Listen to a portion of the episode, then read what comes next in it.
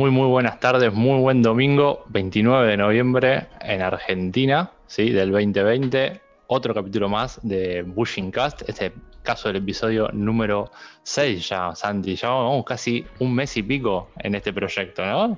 Estamos en el cumplemés. Estamos excelente. Hoy venimos con una energía increíble, ¿eh? ¿Vos cómo te sentís? Como siempre.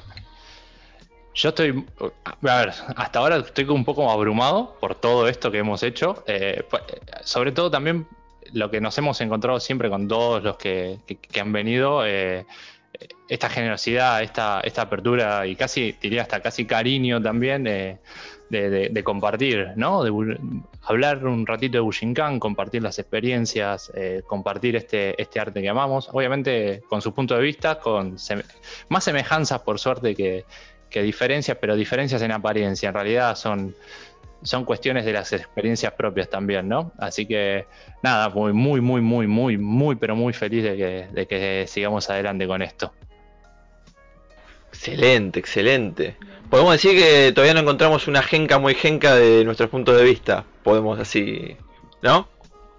Algo por el estilo, exacto. y también puedo decir que tenemos ciertas bases todos también. Tenemos uh, uh, que sería ese amor, digamos, por, el arte marcial y obviamente por, por los maestros, ¿no? Así que nada, no, no voy a dar más vueltas. Primero que nada, obviamente a todas las personas, sabemos que en Argentina hace poquito falleció Diego Armando Maradona. Mando un saludo a todo aquel y aquella que sea maradoniano o maradoniana al respecto y sienta la, pérdida. Y al que no, bueno, eh, lamentamos que no compartan el gusto pero bueno, está, está más que aceptable. Así que nada, pasando eso, vamos ahora sí, sin más muchos preámbulos que dar. Hoy tenemos invitado, volvemos un poco a la Argentina, nuestro querido país. vamos a presentar, él es de Seiza, Buenos Aires, Argentina, es Shihan, pero a la vez él no se presenta como Shihan, se presenta como Shidoshi. Es diseñador gráfico, eh, tiene su, su expertise en marketing, también es ilustrador, trabajó con Duncan Stewart, ¿sí? Daishi Han de, Tasmania, hicieron un cuento infantil, que vamos a preguntar obviamente. Tuvo su colaboración con la alternativa Nikkei, que fue y es una revista japonesa aquí en la Argentina. Eh, es ciclista amateur, así que es de los míos, ahí se ve la mía, ahí colgadita. Este, estudió escenografía, es un amante del teatro, fue budista, ¿sí? dijo que fue budista, eh, y después, eh, algo, digamos, lo fundamental, tiene casi más de dos décadas entrenando aquí en Bushinkan. Vamos a hacer obviamente ese repaso de esas dos décadas y hablar de la actualidad, pero sin muchas más vueltas con ustedes, les presento a Esteban Díaz. ¿Qué tal? Buenas noches. ¿Cómo andan? Muy, muy contentos de, estar. Igual vamos a admitir que tuvimos una muy buena previa también, ¿no? Como la vez que charlamos, estuvimos un buen rato hablando, así que nada. Sí, casi nos pasamos, o sea, pasamos del horario. Así es, así es. Este, así que bueno, bien. no, no, bien, este, una super presentación me hiciste, la verdad que me presentaste mejor que yo. este, te voy a llevar conmigo así a, reuniones. para, Vamos. Para que me presente. Voy a confesar que nos gusta darle mucho cariño a los invitados, ¿eh? Se nota, se nota, se nota mucho. Así, que, bueno. Bienvenida a la propuesta, ¿eh? Vamos, vamos, vamos a arrancar primero por lo importante. Mañana arrancás las clases presenciales.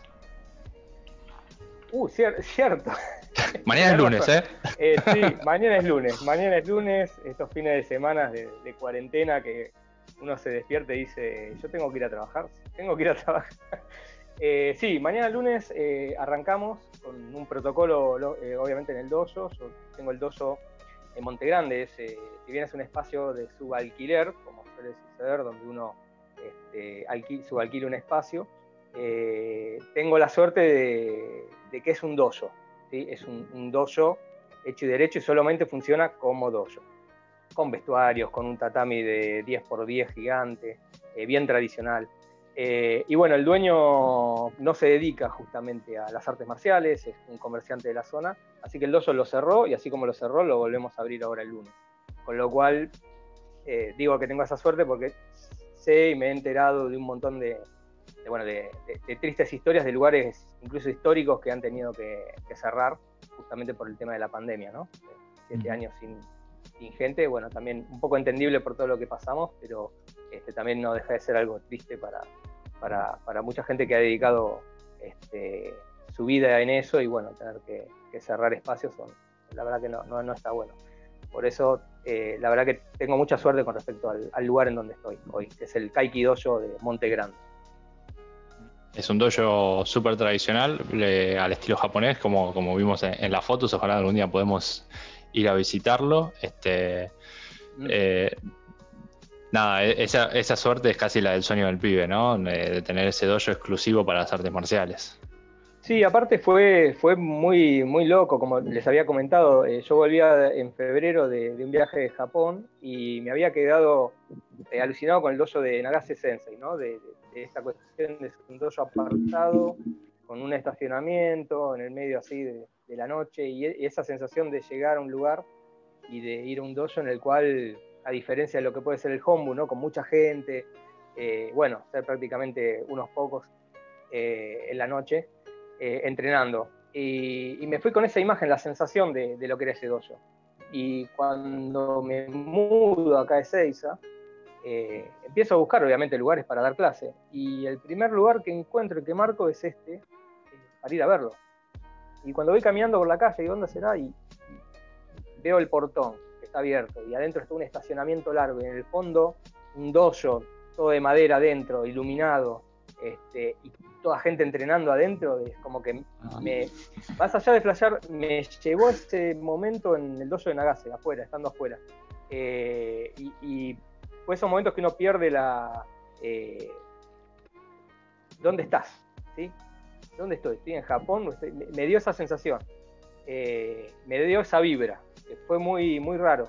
Pero es como que sentí lo mismo como cuando uno huele un perfume ¿no? y le trae un recuerdo, sentí exactamente, viendo ese dojo, sentí exactamente lo mismo.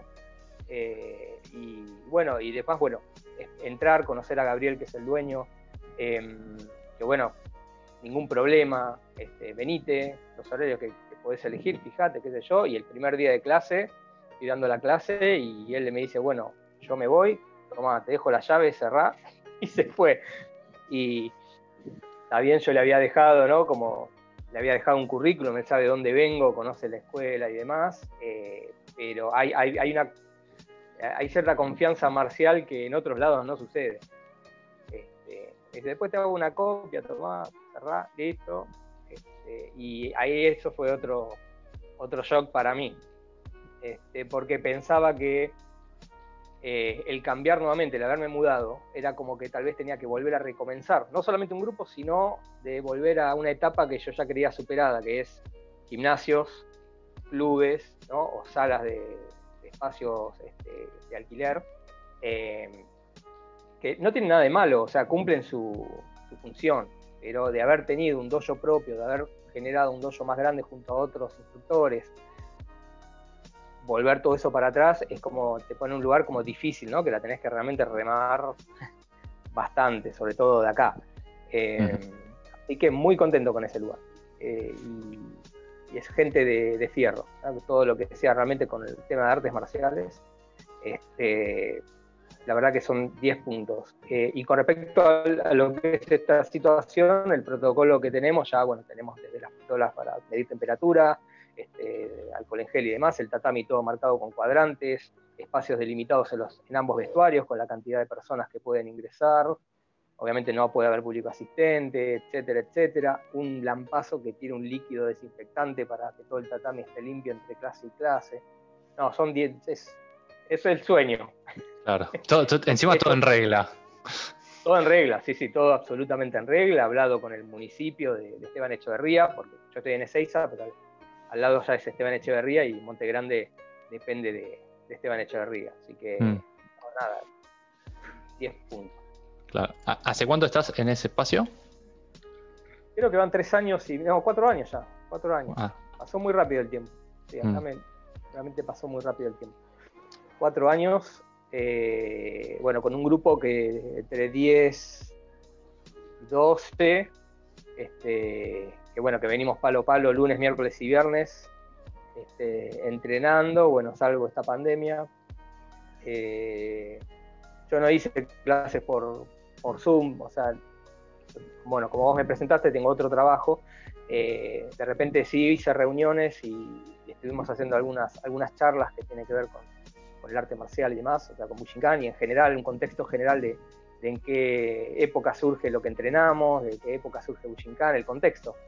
Eh, y después sí tuve algunas clases eh, los fines de semana que nos juntábamos en el que dominamos, dominamos denominamos Mori Dojo, el dojo del bosque, porque era acá en un lugar que era muy lindo, era un, un, pasillo gigante de árboles de pino con todo un césped ultra verde, era prácticamente un tatami natural. Eh, que no, la luz del sol no, prácticamente no entraba, con lo cual no te morías de calor. Eh, y bueno, ahí estuvimos entrenando unos pocos los días sábados. Este, bueno, y ahora retornamos nuevamente a las clases, a las clases presenciales. Claro. Bueno, superaron, digamos, o, pasaron el, momento de cuarentena a través de clases teóricas, digamos. Sí, fue más teoría y no, en realidad hubo una práctica, o sea, ah. eh, todos teníamos tareas, teníamos eh, dos rutinas, ¿sí? una rutina, eh, llamémosla, las dos eran rutinas físicas, pero una orientada a lo que es el Quijón de Bushinkan, porque tuve que implementar, bueno, no todos tienen el mismo espacio. yo mismo estoy en un, este es un condominio de departamentos, o sea, si bien es, planta baja, pero no tengo el super espacio para hacer ukemi este, libremente. Eh, y bueno, y lo mismo pasa con algunos alumnos. Y también para evitar que se lastimen innecesariamente, aquellos que tal vez todavía no tienen muchos muchos años en esto, eh, desarrollé toda una serie de ejercicios para hacer este, y toda la parte de, mantener el tema del movimiento del cuerpo para no perder después cuando vayan a hacer kaiten y demás en el dojo, no pierdan cierta habilidad. Este, o sea, taijutsu, en definitiva. Y obviamente una rutina después que tiene que ver con más este, este, aeróbica, con golpes y patadas y, etcétera. Este, mucho más, mucho más activa todavía. Em, no me costó mucho a mí la parte de empequeñecerme porque yo tuve un, un dojo en, Villa Crespo que era el tatami era de 3 metros por 6. Y en ese tatami entrenábamos como 25, tengo fotos que hay incluso clases especiales este, y hay un montón de gente, con lo cual el, ser, hacer las cosas en un lugar y hacer ejercicios en, en, un mismo lugar o ir avanzando con el mismo ejercicio, porque si ponía a todos, no sé, hacer al mismo tiempo este, algún ejercicio tipo burpee, de, flexiones y saltar, no entrábamos.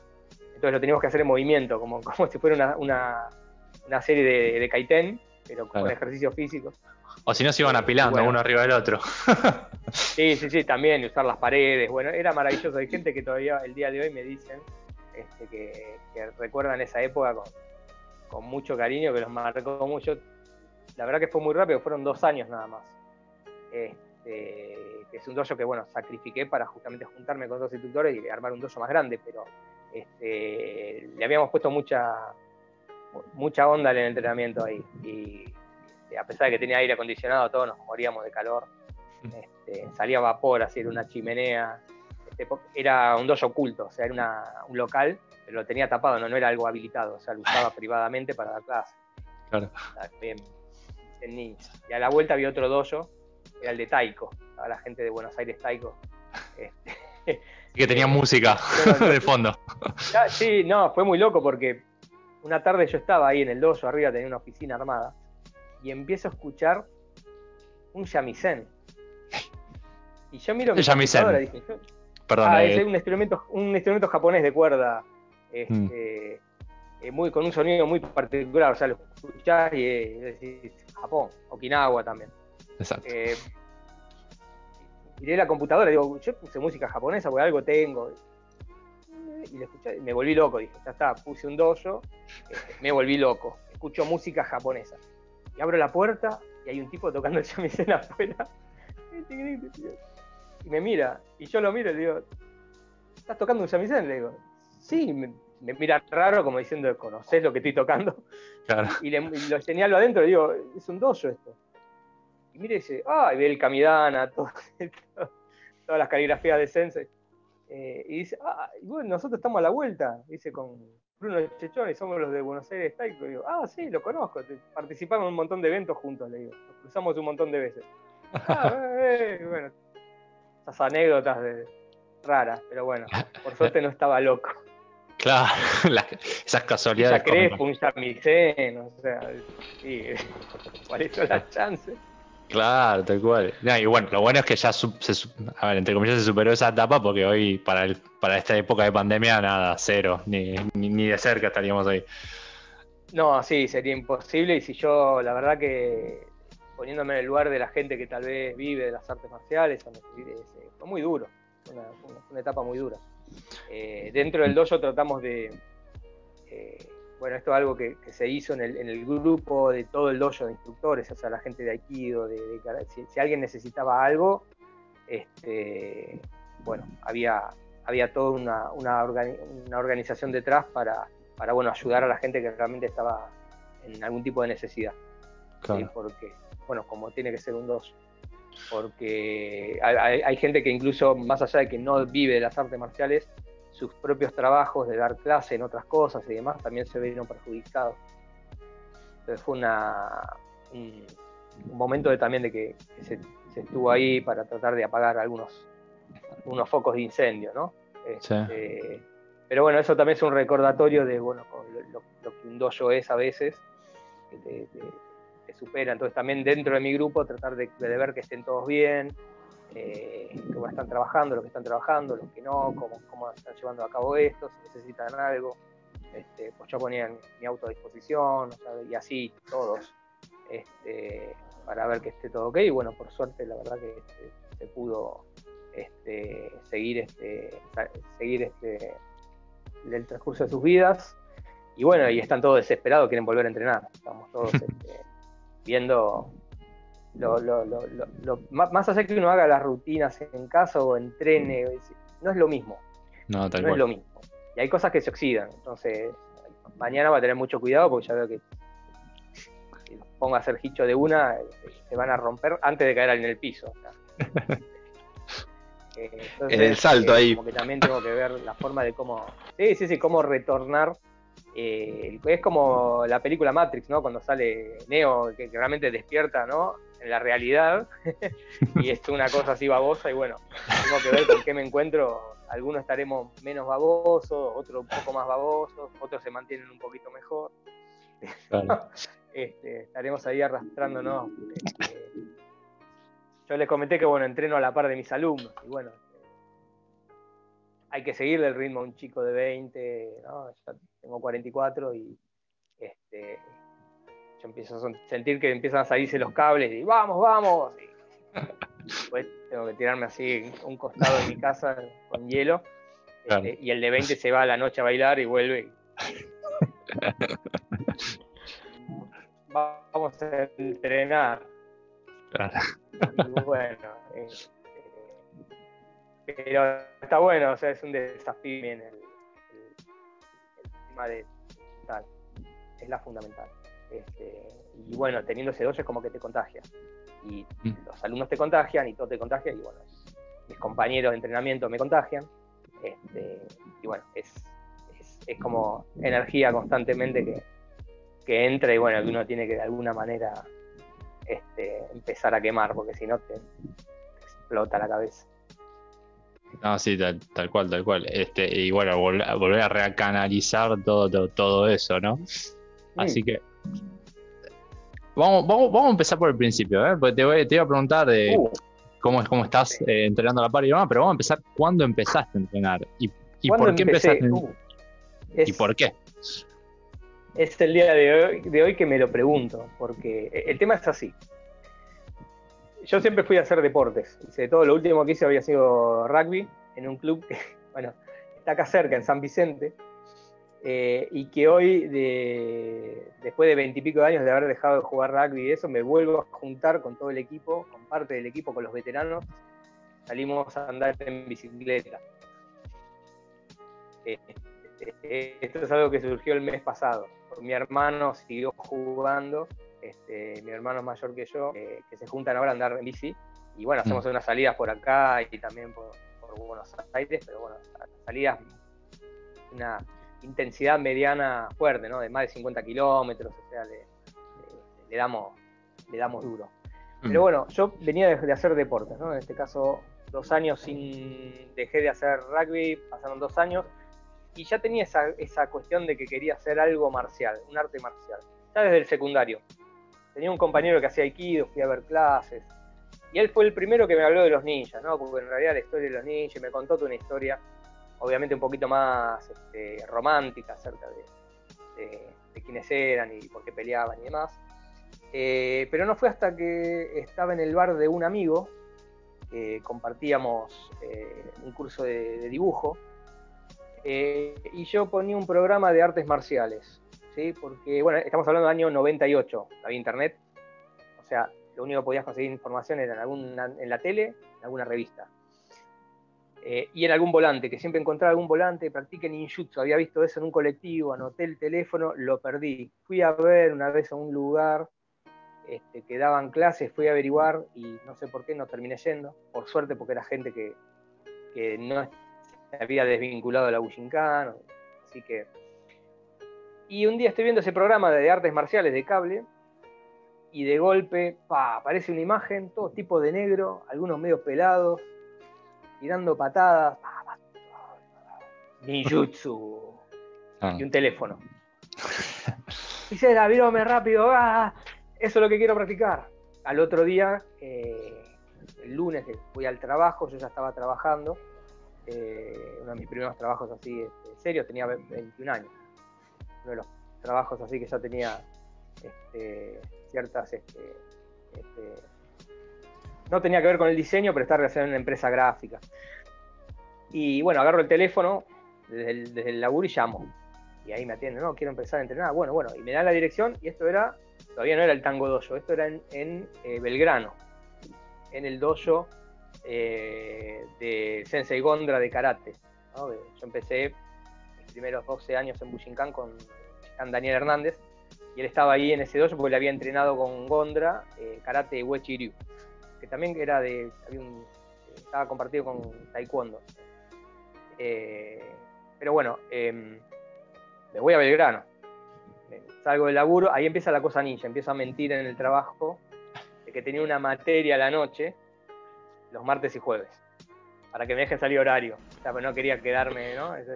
no, yo mira, me tengo que ir en punto, tengo Shinobi 1. El bolso. Y ya ahí empecé.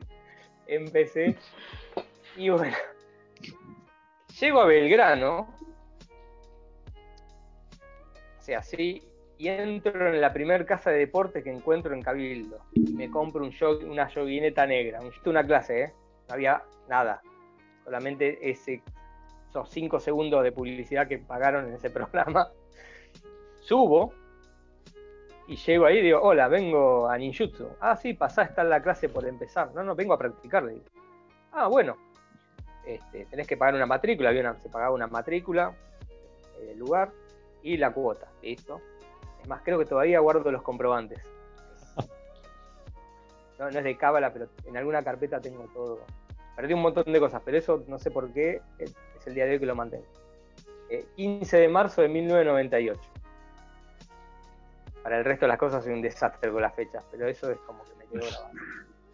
Eh, y subo, subo y bueno, el dojo en el cual eh, daba Daniel Hernández en ese entonces era, más chico que este living, era realmente era más chico que el dojo que tuve yo, era muy chico, muy chico, pero no importaba, o sea, a mí no me importaba, no, no, no dije el lugar, uy, qué chiquito, porque era un, como un dojo B, había un dojo A que era enorme, que era el que usaban obviamente lo de karate, era espectacular, que ese lo usábamos los sábados, este, y ahí rodábamos y rodábamos de una punta a la otra, o sea, toda la parte de Taigenjutsu, si no la aprendía ahí, no la aprendía nunca. Pero el dojo de los martes y jueves era muy chiquito, de hecho eran dos turnos que se daban.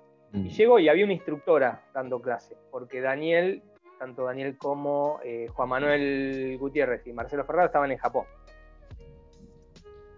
¿Qué recuerdo de esa clase? Bueno, me empezaron a enseñar los primeros Kamae o el Kihon Japo de alguna manera. Siguientes clases que no sabía rodar, a pesar de que venía de rugby, ah, yo sé caer en el piso, era un dado. Así, ahora tengo un bloque de, bloque de, yoga, era, era esto así.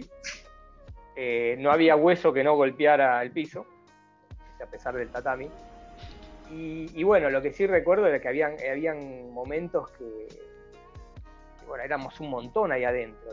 Y, lo otro, bueno, ahí bueno, tengo mis tenían mis compañeros, en este caso, bueno, Mauro Moreira, que todavía este, sigo este, manteniendo la amistad y la marcialidad. Pero éramos pocos Q, ¿no? Eh, nuevos. Yo todavía no era Q. Eh, ahí eh, tenía de compañeros, bueno, Juan Manuel y a Marcelo, estaba Alejandro García, estaba Oscar Sanguine, este, Beto, el Yankee, que, que ya no entrena más, Shidoshi, eh, y bueno, después, bueno, Hernán Goiman también estaba, eh, Matías Ledo, eh, eran todos cinturones negros, Y un par de verdes. Ah, bueno, estaba Pablo Gianazo, que todavía no era, no era Dan, pero era Q avanzado. Mm. Mariano este, Parodi de, La Plata, también era, era Q, pero avanzado. Y, yo me acuerdo, me cagaban a palos, o sea, era entrar ahí y bueno, es. Obviamente, me que vivíamos vendándonos las manos, la muñeca, porque los Omote y Aku eh, no es que era, se entrenaba más fuerte, hay todo un mito ¿no? con eso que antes se entrenaba más fuerte, en ese pasado glorioso. En realidad es que uno era un más salame que ahora y, se resistía o no sabía caer o, no, no, aprendías realmente a, sentir. Y cualquier cosa que te hagan te dolía mucho más y te lastimaba. Eh, ellos hacían Omotegaku, el que se lastimaba era yo, que el Omote iba para allá y mi cuerpo iba para el otro lado. Yo me acuerdo que siempre era, no, con esta mano no, con esta, pero la otra mano vendada así, siempre estábamos lastimados. Eh, pero es una época que, fue como muy, este, muy intensa y de hecho después, bueno, nos podíamos quedar las dos clases, entonces hacíamos dos clases seguidas, ¿no? Martes dos turnos, jueves dos turnos, sábado que teníamos, no sé, todo el dojo grande para nosotros. Y, bueno, esa fue mi, experiencia de, comienzo, viendo un comercial en la tele, y después viene la mudanza de, del retorno para, para Hernández a Munro, el Tango Dojo, ya con nombre, ¿no? Eh, una mudanza en la cual participábamos todos, o sea, de poner el cartel y este, hacer toda la. todo un proceso, ¿no? De un lugar que, si ustedes vieron o conocieron, llegaron a conocer, tenía un jardín atrás muy lindo, dos, dos, dos, tatamis, este, una locura. Eh, y ahí, bueno, es este, yo me tenía que tomar dos colectivos para ir. ¿Desde dónde venías? ¿Desde Monte Ah, Caballito. No, de Caballito. Yo, siempre fui de Caballito, en realidad. De hecho, mis dos siempre fueron en Caballito. empecé en Caballito, este, en un gimnasio cuando, bueno, llega el año 2000, yo doy clases desde el año 2001, fines de 2000, 2001, sí, principio de 2001. Eh, Dani Hernández me dice, bueno, ya estás ya podrías empezar a armar un grupo allá, porque no, había tantos dojos en Capital, había muy pocos dojos. y generalmente eran de, lo que hoy son shihanes o, o, eh, y bueno, yo tenía tres años de entrenamiento y era Q, creo que era tercer Q. Eh, y me manda como monitor, que era el término medio que vino de España, así que eras un monitor, eras como una especie de. No eras instructor, pero es como, como un. Armabas, empezabas a armar un grupo. Y bueno, empecé a ir a gimnasios. Hola, ¿tiene alumnos? No. Uf. Adiós. Hola, ¿tiene alumnos? No. Y fui así hasta que, bueno, de ir al, super gimnasio, este, me terminé yendo a uno que era chiquitito, arriba en primera junta este, que me dijeron, sí, vení, tengo el horario libre a partir de las, no sé, creo que eran las 10 y media de la noche. Terminamos a las 12 o a las 11 de la noche, era, era tarde. Y empecé ahí, en ese lugar. A dar clases, estuve un tiempo, hasta que, bueno, después en el lugar empezaron a tener un problema, había dos socios, se empezaron a pelear, y, un día llego y me encuentro que no había más tatami, porque lo tuvieron que desaparecer porque el socio le estaba reclamando el piso. Entonces la, dueña, digamos, la que está en el lugar, hizo desaparecer el piso para que no se lo vengan a, sacar. Este, una guerra ahí en la cual uno estaba metido, desapareció las máquinas de gimnasio, tenía un alumno que era instructor este, de, este, justamente de complementos ahí en, el gimnasio y empezó a entrenar conmigo, que hoy vive acá en Monte Grande, casualmente, a dos cuadras del dojo, es un chef profesional, viajó a Japón, eh, hace sushi, es, toda una historia aparte, con P de Bello. Eh, y, bueno, y él en un momento también tuvo problemas porque él era parte del staff y también tuvo que, irse de ahí. Yo digo, este lugar es un quilombo, voy a buscar un nuevo lugar. Agarré a todos mis alumnos desde entonces, fuimos a una pizzería y dijimos, muchachos, tengo que buscar un lugar para entrenar en una semana. Bueno, vos andás por Flores, vos andás por allá, yo voy por acá. Y ahí eh, llego al Club Oeste, que es un club que está en Caballito, que tiene toda una trayectoria, es un club amateur. Eh, no es el Club Ferrocarril Oeste, sino es el Club Oeste, que está cerca de la Coita y de a cuatro cuadras. Una zona muy linda, de Caballito, muy céntrico. Y bueno, voy ahí, me dan una sala que me acuerdo tenía una, estufa, un hogar, esos este, viejos, antiguos. Y bueno, empieza a caer gente. Y éramos ya, venía con un grupo armado. Empieza a caer gente, bueno, vengo a las clases de ninjutsu porque pusieron un cartel afuera. Que podían poner un cartel afuera y cuando pusieron ninjutsu a cuatro cuadras de la Coita y Rivadavia empezó a caer gente, gente, gente. Llegó un momento que otra vez éramos 25, este, cuidado la estufa. O sea, todos ahí apretados y, viene el, coordinador de deporte y me dice, che, tengo un salón más grande en el cual hay una persona que da tai chi. El tema es que el de tai chi ya no tiene alumnos. Y bueno, dale, vamos a verlo, a ver, está bueno. Y llegamos en una sala de, un salón de baile de 10x10 con piso de parqué de madera espectacular. Y, el tipo de Tai Chi parado en el medio solo, pobre.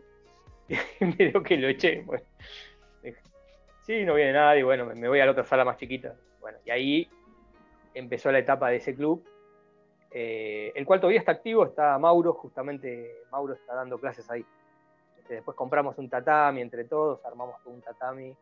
Este, bueno, después una cuestión mía, eh, pasaron años y, esta cuestión de que uno eh, va, quemando etapas, ¿no? Y ya pasé por la etapa del gimnasio, de la música del Faido que estaba de moda en ese entonces, de la campanita del tema que tenemos Zumba, por ejemplo. 30 minutos. Sí, ahora es Zumba, pero en ese momento, y era, ah, y, bueno, es como que uno después es ruido blanco, es como que das la clase, pero son como etapas, y después el club también es como que, bueno, no deja de ser un club eh, tipo la película Luna de Avellaneda, es una película de Darín, ahí que toda la historia de un club. Justo del 2001, claro, también. Sí, y bueno, el, uno de, la gente de ahí del club me decía que cuando vio esa película lloraron porque pasaron por las mismas y demás. Ahora tiene un poquito más de apoyo este, del gobierno, del gobierno de la ciudad y demás, por eso pudieron pasar las pandemias y demás, pero mm. eh, tenía sus cosas que de repente a mí me molestaban, de repente teníamos que ir a ayudar y veías que, no sé, los de otras actividades deportivas no aparecían, no ayudaban, éramos siempre los mismos. Y es como que, bueno, obviamente los alumnos tenían que pagar una cuota, ¿no? Para, porque eso le generaba número de, de, es? De, gente al club y les servía. Y llegó un momento y dije, bueno, basta, basta de estar ayudando todo el tiempo al club, quiero que ellos me ayuden a mí, si no me van a ayudar, voy a buscar, ya tenía un número grande de gente, daba dos clases, tenía casi 40 personas ahí, mucha gente en ese momento y me fui a buscar un, alquilar un salón. Empecé alquilando un salón en un sótano que está también en, en Almagro. De ahí pasé a otro salón, también en un sótano que era el, el porque era un cibercafé. En ese momento ya internet estaba un poquito más al alcance de todos, pero era un, kiosco en Corrientes, también este, entre Caballito y Villa Crespo. Si vos entrabas al kiosco que estaba delante, había un cibercafé, que eh, en realidad eran todas computadoras con gente, llegabas al fondo, bajabas una escalera y habían unas salas de alquiler donde había danzas árabes y de todo un poco. Y era muy gracioso, o sea, la, explicación, o sea, vengo a hacer ninjutsu, sí, bueno, tenés que estoy afuera de un kiosco, bueno, entrar al kiosco, pasar al cibercafé, bajar la escalera al sótano, seguir la segunda puerta, la cosa... Otra, otro, bien ninja también. oculta y era la que... Sí, totalmente ninja. Este, que bueno, también tengo muchos recuerdos de esa, de esa, esa etapa, este, hasta que logro armar el dojo en Vera, en la calle Vera, un dojo chiquitito. Este, pero bueno, ahí yo ya me adelanté un poquito, eh, yo estaba en ese entonces con, Daniel Hernández y después también al mismo tiempo entrenando con, Guillermo Iglesias. Pero mm. antes de eso tengo toda la, cuestión de los primeros viajes. que son mm. también este, bastante anecdóticas. No sé si querés hablar de eso seguir Dale. vamos a hacer ahí, vamos a meter la pausa ahora, que nos quedan dos minutitos de, reunión de Zoom. Dale. Y para el resto, en dos minutitos ya estamos de vuelta y continuamos. Vamos, vamos a hablar un poquito de los primeros viajes a Japón. Perfecto, dale. Ahí estamos, hicimos un poquito más larga la espera para aumentar ahí la, ansiedad, así que tranqui, ya volvimos. así que bueno, eh, y vamos a, poner un poquito de orden cronológico este, y vamos a hablar del primer viaje a Japón, que esto sucede en el año 2006, ¿verdad? 2006, 2006, así es, 2006. Este, como vos me presentaste, fui, fui budista, confieso que fui budista, y tiene que ver, porque yo estaba, bueno, a través de Dani Hernández formé parte de un grupo de budismo de acá de, eh, en Argentina, eh, en esta cuestión de buscar ese otro lado, ¿no? Tal vez espiritual en las artes marciales. Eh, y bueno, empecé a, incursionar en, un tipo de budismo que estaba de alguna manera relacionado con el, con el budismo mikio, el budismo llamado esotérico, ¿no? Que tanto se habla a veces en algunas cuestiones que tienen que ver con, con el ninjutsu de más. Eh, ¿Y qué, pasa? Bueno, eh, me defendí un poquito con el idioma inglés y pasó que en ese, en ese grupo eh, había también otro grupo interesado en Rosario, en la ciudad de Rosario. entonces me, preguntaron si yo estaba dispuesto a acompañar a lo que eran los, enviados de, Japón a través de Estados Unidos, que eran los monjes, este, que tenían otro, otro nombre, llevaban una vida laica, o sea, tenían, tenían familia y demás, pero bueno, acompañarlos a Rosario eh, para que también este, ellos este, impartan allá las charlas y toda la práctica de, budismo en Rosario. Entonces yo hacía como una especie de, acompañante cuidador, este, el guardaespaldas, eh, cuidarlos a, ellos, llevarlos al, al, hotel y bueno, y muchas veces hacer también de, de, intérprete. Claro. Y bueno, eh, me llega, nos llega una invitación este, para ir a, Japón, de conocer allá el, templo principal, en una ceremonia que era muy importante para lo que es esta rama de, budismo. Y bueno, como yo era uno de los que más tal vez tenía este, las posibilidades de comunicación con el inglés, pues necesitaban alguien que, hablara en inglés, eh, la invitación me cae a mí. Y, y era una semana en Japón. Y esto eh, lo hacíamos junto a eh, gente de Chile que también estaba este, en este tipo de budismo. De hecho, eh, nosotros llegamos a través de, la gente de Bushinkan de, Chile a este budismo. Este, Dani Hernández lo conoce este, por, sus alumnos de Chile.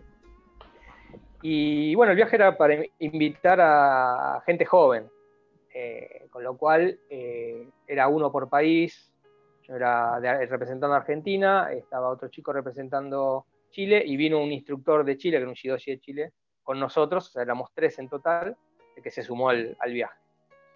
Eh, no tenía visa para Estados Unidos, nada, fue todo un viaje, el viaje a lo largo, ¿no? por, Europa, vía Ámsterdam y de ahí a Japón.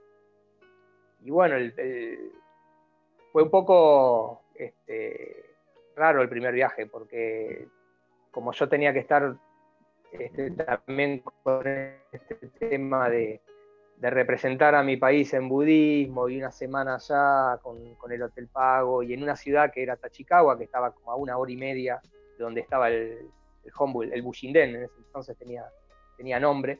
Eh, cada vez que, nos teníamos que medio como que escapar para las clases, no podíamos hacer muchas clases y demás, pero después eh, pautamos de que el viaje el, pasaje durara otra semana más y bueno, nos fuimos a un hostel, un, un hostel eh, y nos quedamos una semana más. Eh, y bueno, fue el primer encontronazo, ¿no? De, ir a la primera clase de Hatsumi Sensei y un poco como también dijo Oscar, ¿no? En, su charla, esa, cuestión de que entra y cómo se transforma todo el lugar, ¿no? por todo lo que es, por todo lo que uno vio por todo lo que uno imaginó, pero también por todo el respeto que, y, la, y lo que genera Hatsumi Sensei en, toda la gente que estaba ahí. Eh, después de la clase no me acuerdo absolutamente nada. Como que me acuerdo de esa sensación de, Lo que sí me acuerdo es la segunda clase.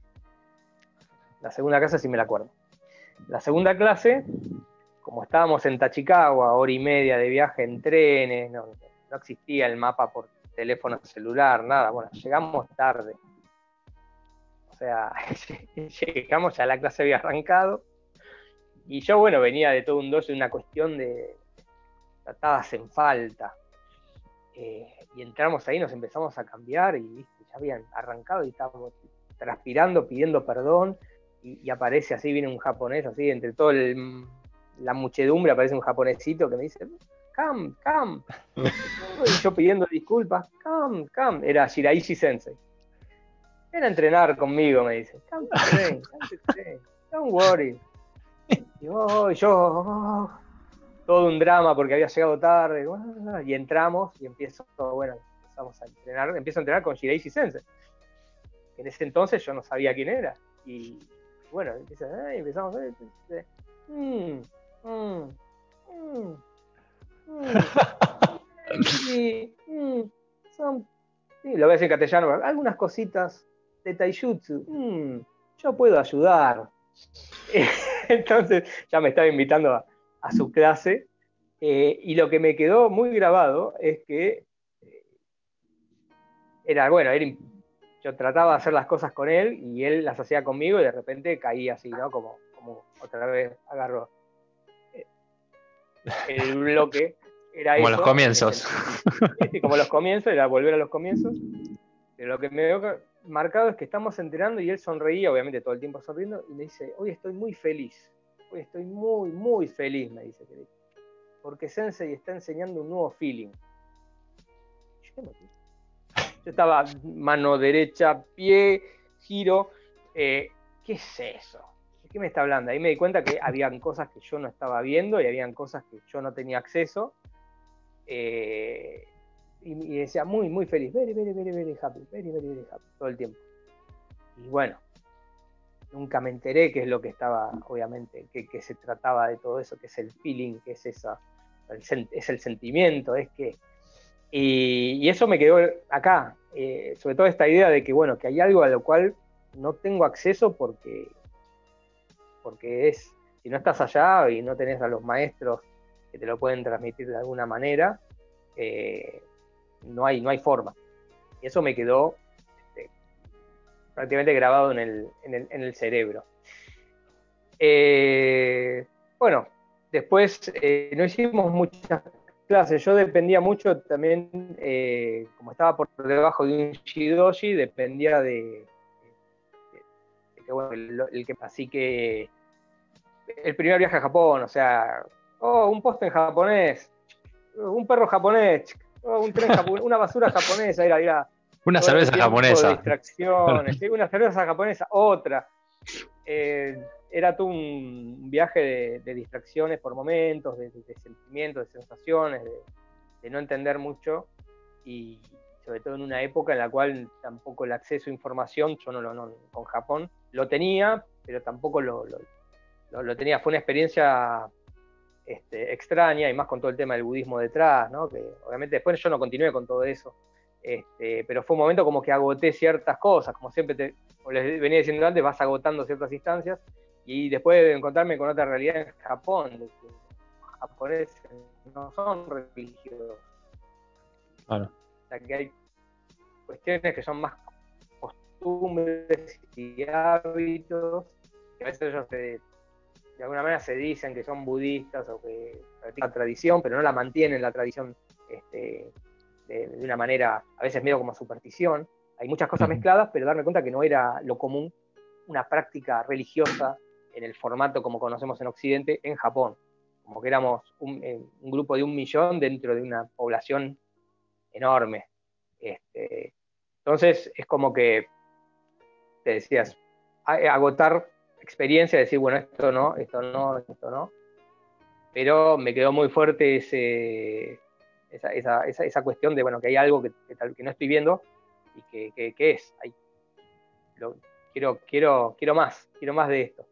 Mm. Este, y de ahí, bueno, paso al, siguiente viaje que se da en el 2009. Yo no tenía mucho, tal vez, muy presente esto de viajar más seguido.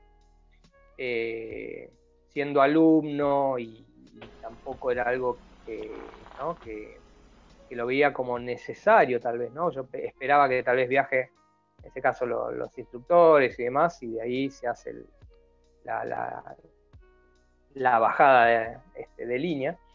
Pero bueno, llega el año 2009, eh, es el segundo viaje. El segundo viaje, también un poco accidentado, el segundo viaje lo hacemos ya con el grupo de Guillermo Iglesias. claro, eso, eso te iba a decir, como que también a vos te agarran en ese periodo de transición entre el de Dani y Willy, ¿no? Sí, sí, Willy lo conozco del año 2000, porque él daba clases en el Tango Dojo, su clase de instructores la daba ahí. Durante una época la dio ahí. Entonces yo ya lo conocí, nos, encontramos y, bueno, empezaba a, pegar a onda hablando de, cine y demás y de música. Eh, y, y, participación de algunos, de algunos eventos, algunas clases este, en conjunto. Eh, pero no es hasta el año 2005 que empezamos a hacer las cosas un poquito más, empiezo a trabajar más este, en tándem con los dos dojos.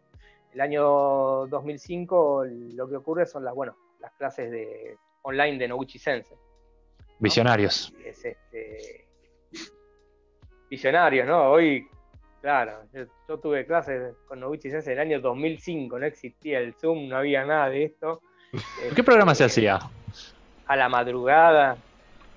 Eh, algo de Windows era, no me acuerdo con qué lo hacían, pero tengo que revisar las fotos. Pero ah. no era, no, no había ninguna. Eh, creo que incluso tuvieron que armar algo específico para que funcionara mejor, porque obviamente las conexiones en ese entonces no, no, no, no eran tan buenas y hubo clases que de repente se perdía un poco y mm. que estaba así, después y nos perdíamos ¿no? en el medio un montón de cosas. Y esto se hacía en sincronía con un dojo de Alemania, con un dojo de, Australia, se fueron plegando Italia, se fueron plegando, era una cosa como que eran, veíamos cinco pantallas de cinco dojos de, distintos países. Un cumpleaños de, de Noguchi lo, lo, pasamos ahí también, le hicimos una torta. O sea, y era esto a la madrugada en el microcentro, en un sótano, donde tenía la armería Willy abajo, tenía el dojo armado. Una, una, locura, hoy lo, lo comentabas. Y bueno, una época en la cual esto del online no era tan, este, no era tan visto. Este, y bueno, duró unas, unas pocas clases, pero fue una experiencia que de alguna manera te sentías más cercano a Japón. Mucha gente incluso vino gente de Brasil, ¿no? El dojo de Daniel Hernández tenía una particularidad, sobre todo en la primera época, que como fue un dojo medio, o sea, punta de lanza acá en, en Argentina, en todo el cono sur, eh, cada vez que había un, Matsuri venía gente de Brasil, de Chile, bueno, de, algunas provincias de acá, pero también de Venezuela. Era una especie, ¿no? Como una especie de ONU este, venía gente de todos lados y, uno se acostumbraba a eso que estaba, era muy, estaba, copado, entonces de repente vino gente de Brasil para estas clases, estamos ahí, alumnos de Carlos Echegaray también, ¿no? Y, eh, entonces era toda una, una, situación que, nada, todo, todo, todo quedaba atrás, estábamos disfrutando, la estábamos pasando muy bien, y es eso que pasa y sucede en Japón, llega un punto que, entra Soke, o, en este caso entra alguno de los maestros, todos volvemos a la misma condición, o sea, este, no hay diferencias y todos la pasamos, este, la pasamos re bien. Eh, y, fue, hoy pensándolo, fue, una locura. Y después de eso vino el Taikai.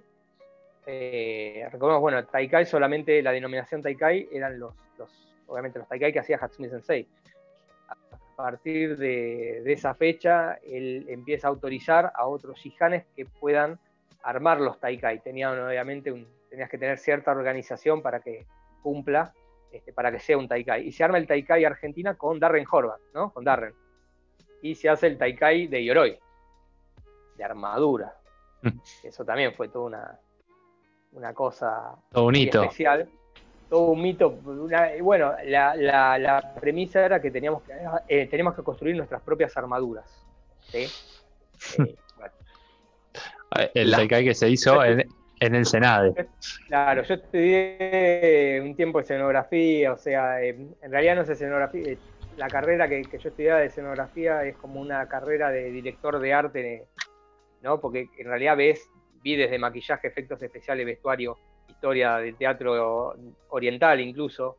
Eh, tuve grandes profesores, de los mejores, de los que más sabían de teatro oriental, con lo cual, este, cuando Hatsune se hace referencia a determinadas obras, este, por suerte tuve ese, ese conocimiento y tuve maestros que, me inculcaron un montón de cosas y puedo ver este, a, qué cosas apunta a veces este, a pesar de que eh, él hace mucho hincapié en, el arte occidental para que entendamos, ¿no? nos podamos acercar más a, los conceptos tan complejos a veces, y él pone, ¿no? Tal vez este, te pone a Shakespeare, que bueno, también no, no es tan accesible, este, o, te habla de, escritores, te habla de, te menciona Borges o Elizabeth Taylor para ponerte un ejemplo sobre el Kamae, lo que debería ser el Kamae, y bueno, la parte de, artista que tiene, eh, siendo actor, siendo bueno, pintor, escritor, este, maestro de Yodo y demás,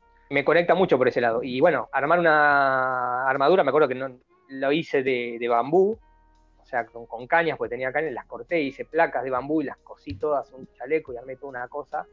Y había gente que las armó ya de acero, este, te tuvieron que poner abajo una pechera de taekwondo porque si no el acero eso va contra el cuerpo cada vez que te pegan. Había gente que había usado maniquíes, me acuerdo. Este, con lo cual cuando empezamos con los Yari, eh, más de uno quedó con un agujero triangular en el pecho este, y no murió porque, porque bueno, no sé por qué. Tenía buena musculatura. Sí, sí, hubo, hubo eh, un riesgo alto de, empalados. Eh, pero bueno, fue, sí, sí. fue. Había una enfermería, de hecho, esto era, esto era real. O sea, Willy había armado también, había una enfermera, o sea, había gente. y cada vez que se hacía alguna especie de enfrentamiento, este, había una cola para la enfermería, ¿no? Para empezar a curarse las manos, los golpes. una cosa muy divertida, eh, porque todo esto terminó con un enfrentamiento real, eh, real, o sea... Sin muertos, sin muertos, digámoslo. Dos, en dos bandos, claro, en dos bandos y era pegarse hasta que, bueno, hasta que termine. Eh, previo a eso hubo un workshop de Yoroi este, para probar las armaduras, para ver qué funcionaba, si las cosas que habíamos hecho funcionaban o no. Este, y bueno, hubo mucho casco así de plástico, de obra de, obrero de construcción, de todo. Hubo gente que hizo cosas espectaculares. Eh, yo, bueno, tenía un casco símil Segunda Guerra, que le, agregué todo el resto de las cosas y esta armadura que me había hecho. Y resultó bastante bien. Resultó bastante bien porque absorbía los golpes. Este, pero bueno, cuando después tenés un gigante como Darren, ¿no? Este, la armadura que se hizo era como de Kevlar, era un, no, un plástico balístico, no, era de acero. Pero el tipo de 2 metros 15, con unos borcegos tácticos, que, la horma, con una horma hacer los, dos, los cuatro neumáticos de las bicicletas que tengo acá. Eh, caminándote arriba tuyo y pegándote con un tachi, get up, get up, get up. Y vos no sabes si pararte, porque no podías, eh, porque te volvía a tirar, o, quedarte en el piso y seguir recibiendo el tachi ese este, de acero en la espalda. Eh, entonces, una experiencia muy agradable. Este, y ahí entender, después usando las armaduras de otro, entender lo que era estar en una armadura. Te ponías esas armaduras, cuando te empezás a, calzar un lloro, decís, oh, pero esto es re práctico, ¿no? Porque va, en realidad va bien agarrado el cuerpo, cuando está bien colocada. Eh, te moves libremente, no es una cosa que te moves tosco. Eh, también hay que poner el contexto, ¿no? Que, ¿Qué armadura estás usando? ¿Una símil el año 1100, 1400 o 1700? Son completamente diferentes. Pero esa experiencia estuvo buena, porque ahí entendés que caías al piso y era un tema, y, las visuales, o sea, tener un cabuto y eso es como que te das cuenta que te, cuando después lo, lo implementás incluso con un casco de kendo, eh, no, es lo, no estás acostumbrado, no, no, no, lo podés hacer transparente, no tenés eh, el Metsuke tan preparado como para tener eso. Eh, y esas, esas, esos limitantes están buenos comprobarlo. Está bueno, porque no sabes el día de mañana si alguno anda en moto, estás con el casco y bueno, tenés que tenés una protección, pero al mismo tiempo este, ¿no? no tenés el 180 tan seguro, ¿no? Los 180 grados para ver y tenés que moverte medio raro. Este, tengo experiencias de alumnos que han, también andaban en bicicleta, tenía el casco de bicicleta y no sé, salvando un perro que fue atropellado y que se estaban agarrando a piñas entre el que conducía el auto y el dueño del perro. Eh, él fue a rescatar el perro abajo y vino uno con un fierro, porque sí, y le pegó y tenía el casco de bicicleta y zafó. Este, entonces esas, anécdotas que te, dicen, wow, este, este, hay que salir con casco a veces. Sí, no, tal cual. Y voy a linkear esto que estás diciendo con, eh, obviamente, qué importante es lo tradicional, o sea, todo lo que nosotros estudiamos eh, desde los Koryu, de las nueve Ryuja, eh, con esta aplicación moderna, ¿no? Como que en realidad la aplicación moderna no es desentenderte de lo que pasó y hacer eh, adaptación por adaptación, sino como que le da, le da todo un sentido, ¿no? Desde el movimiento de la posición. Mismo, a ver, por ejemplo, nosotros tenemos el Hoken Juropo, ¿no? Que para los que no saben son los 16 métodos de golpeo. Frente a una armadura, hay que encontrarle el sentido, que no es lo mismo hacer un Shishinken así en el aire, Shishinken que es el golpe con el menique, por ejemplo, puede ser, o de alfiler, mejor dicho, eh, que buscar el punto justo, o cómo realizar realmente un Shishinken, ¿no? Como qué importante es esa dualidad, ¿no? De, entender el pasado para interpretar el presente.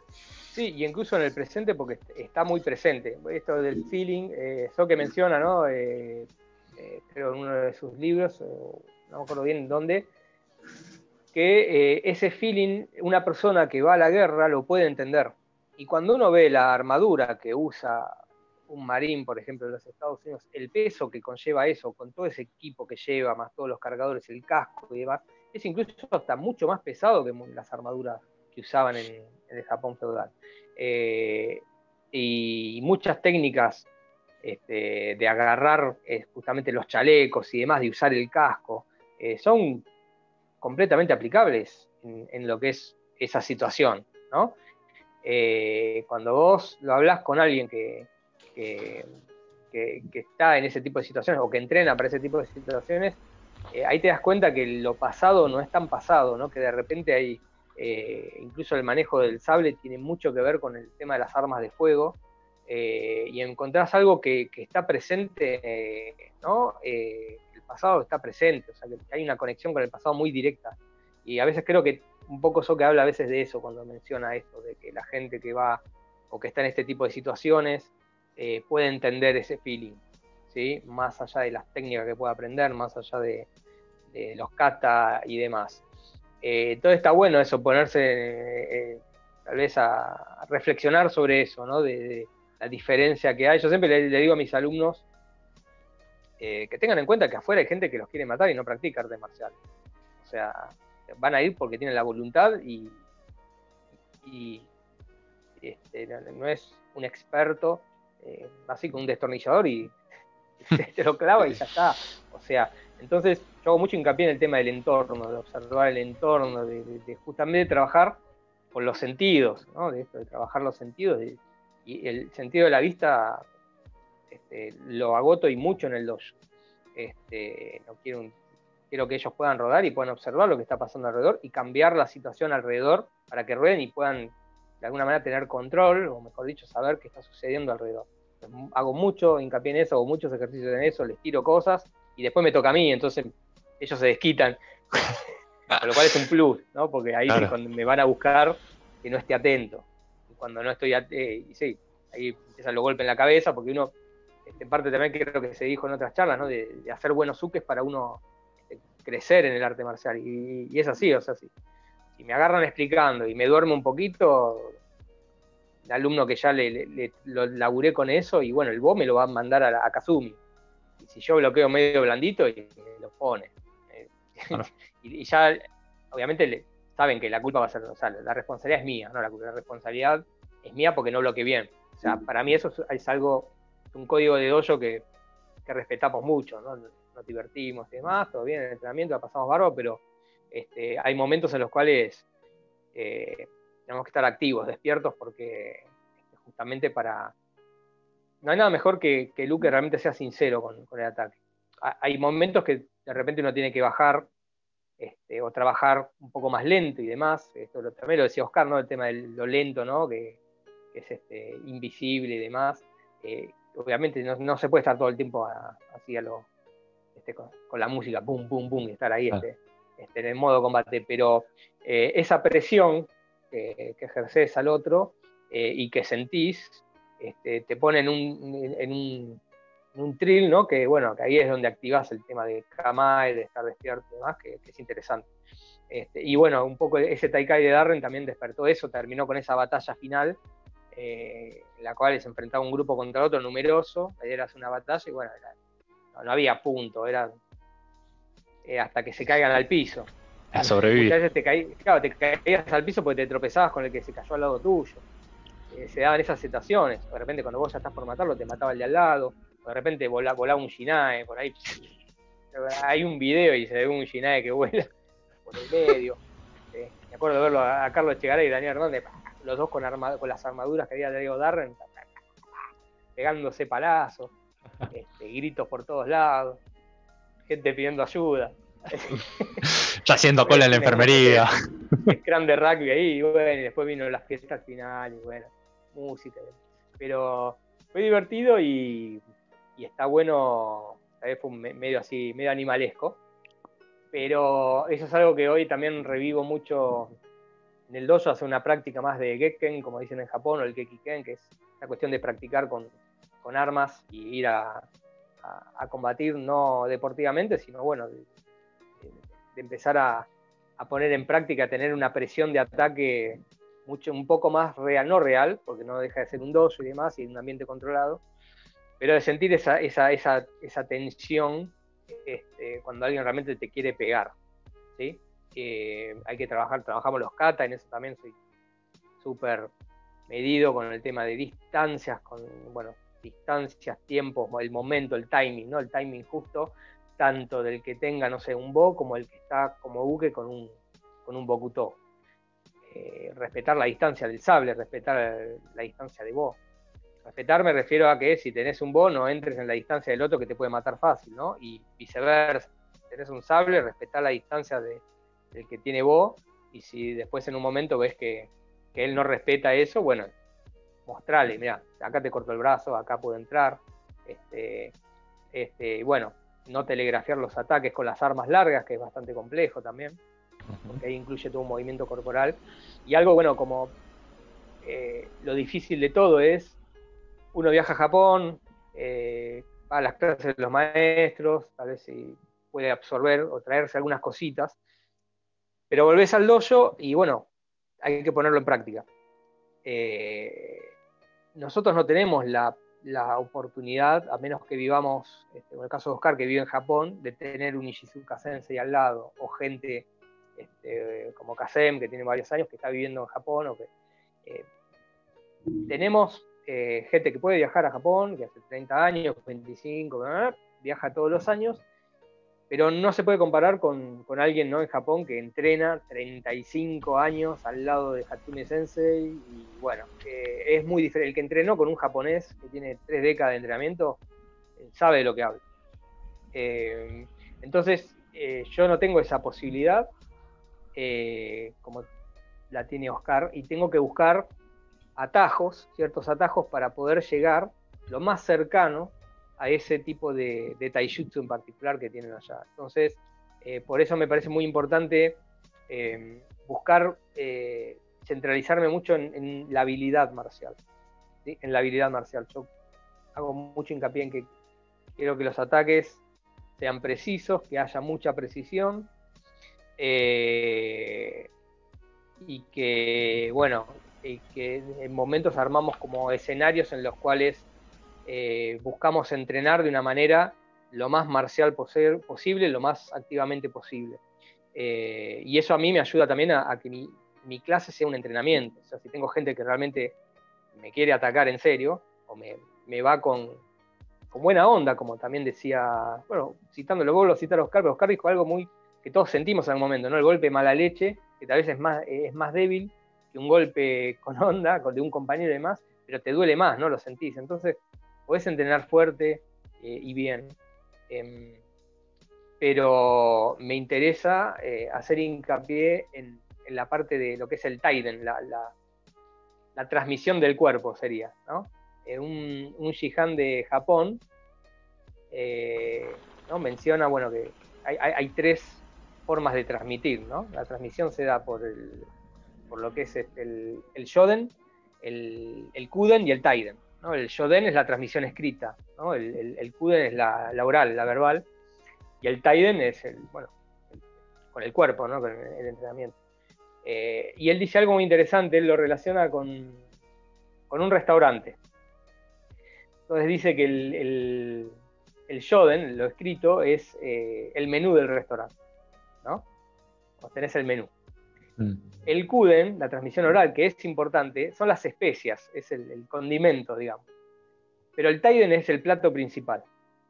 O sea, si no tenés ese entrenamiento, si comes mucho, mucho picante, te va a hacer mal al estómago. ¿sí? Y si coleccionás menú, no te vas a alimentar. O sea, tiene el nombre de la comida, pero no se alimenta el cuerpo. Entonces eso me quedó muy grabado y pongo hago mucho hincapié en el, entrenamiento físico y, en lo marcial. Que no quiere decir que sea un superado, un bullín, o sea, cobro igual por todos lados. Y también una situación que me pasó de pasar de capital.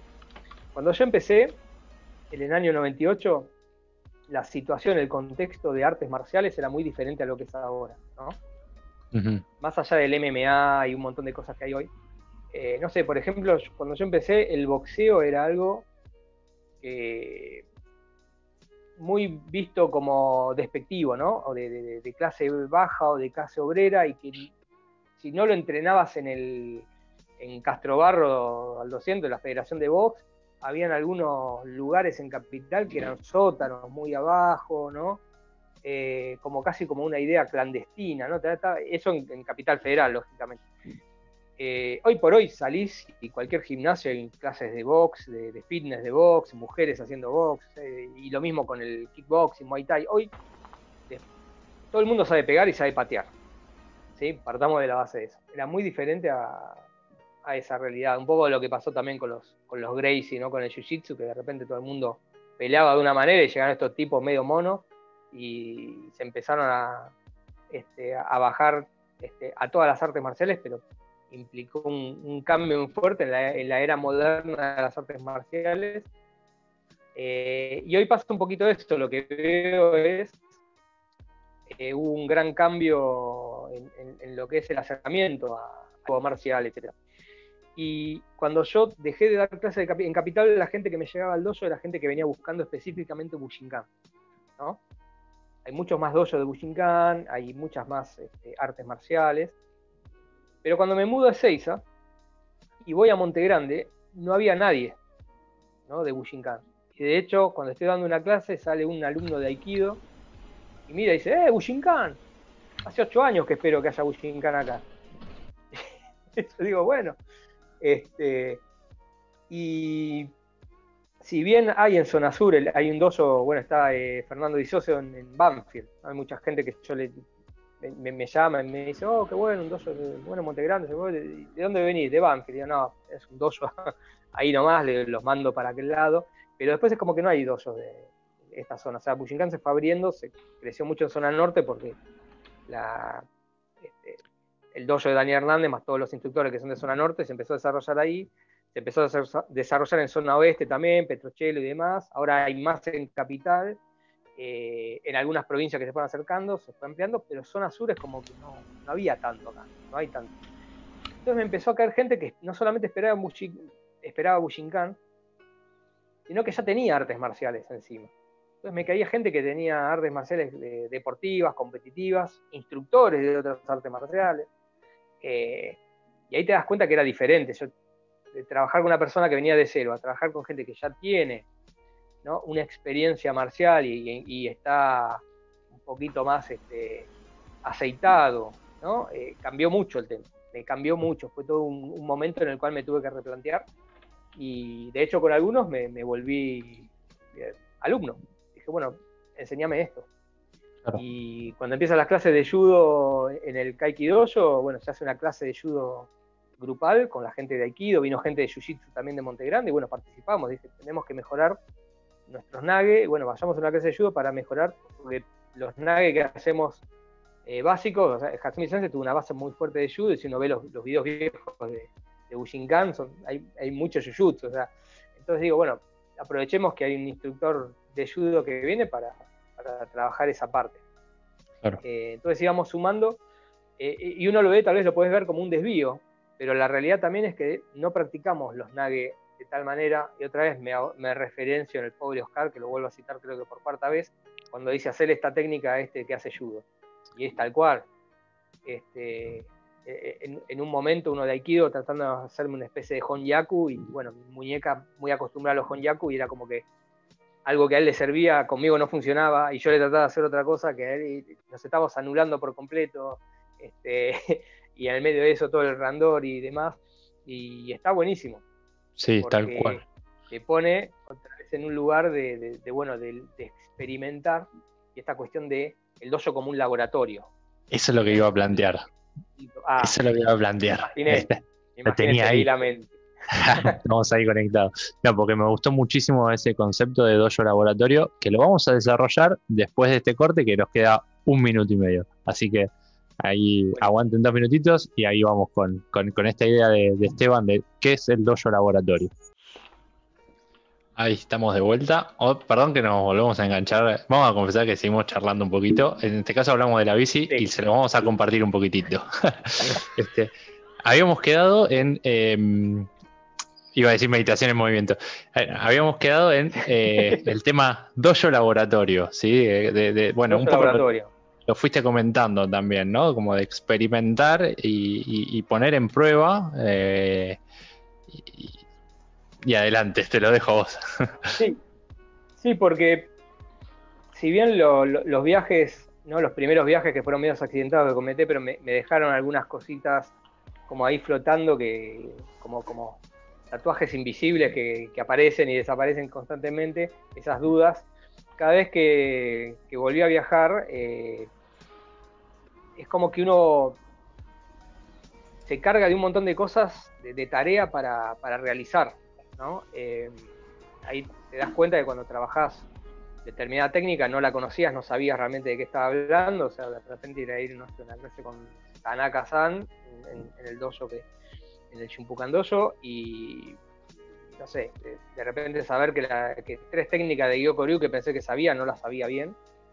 Mm. Y volver con eso y más allá de cambiárselos a los alumnos o retransmitirlo, trabajar ese, ese pedacito que viste incorporarlo y, desarrollarlo y, bueno, se, vuelve a ser parte. Algo que me comentaba mucho eh, cuando estaba en la época de, en el primer dojo, que bueno, cómo era la década, el comienzo de la década del 90, que no se sabía el Kihon Japo, porque se sabía de una forma y después era viajar a Japón y venían y bueno, cambió y, esa desprolijidad eh, sucede todo el tiempo porque no tenemos esta cuestión de, de, estar entrenándolo directamente en Japón. Y bueno, obviamente nos llega a través de, si tenemos un instructor, estamos por debajo del instructor, nos llega una, de, alguna manera su punto de vista, lo que él pudo asimilar de esa técnica. Pero también te va a pasar que vas a Japón a dos dosos diferentes y, en uno te va a decir, esta la técnica de Denjo se hace así, y vas a, a otro doso y te va a decir exactamente lo mismo y la técnica es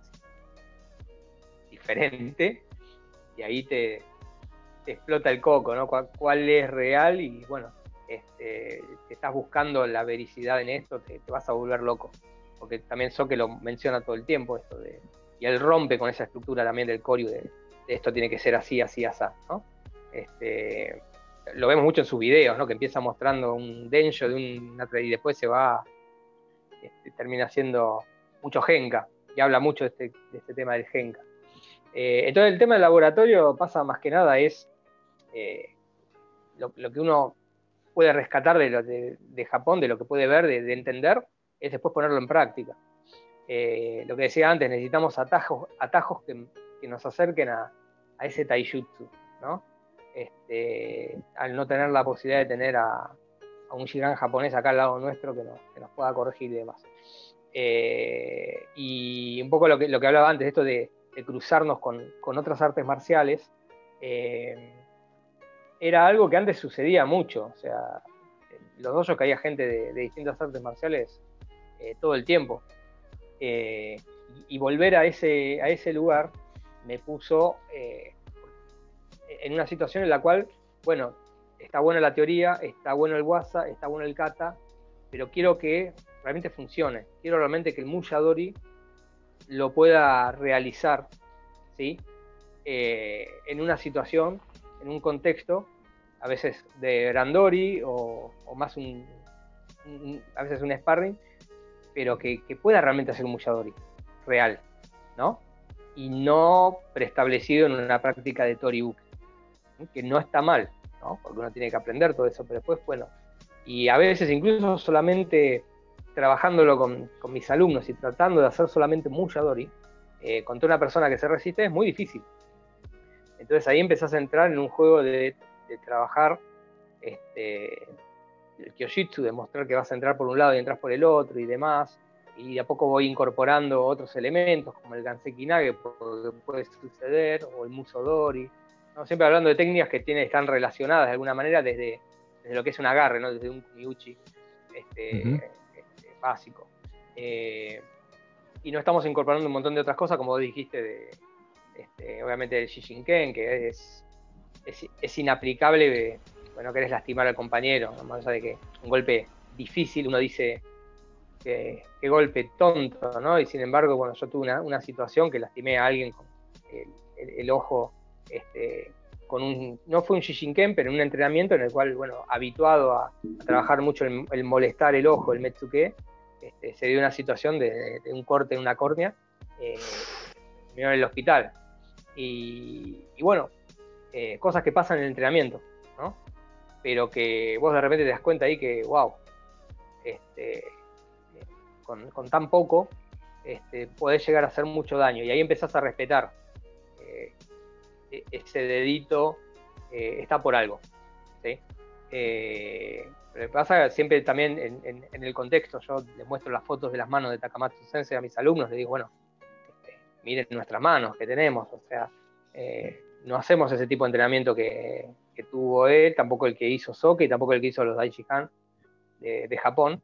Este, y incluso Hatsumi Sensei dice que no, que no es necesario hoy por hoy llegar a ese tipo de, entrenamiento, pero realmente si uno no practica eh, trabajar o, golpear determinadas superficies, eh, lo más probable es que en una situación que uno tenga que golpear, uno se lastime.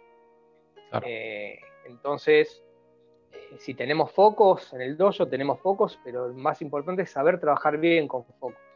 Porque una cosa es representar los golpes, mostrarlo, mostrándolos de un y buscando cierta alineación y demás, trabajando ciertos equilibrios, y otra cosa es golpear, con, este, con la intención de, golpear y no lastimarse. O sea, más allá de trabajar ciertos aspectos, después también saber cuidarse con los golpes.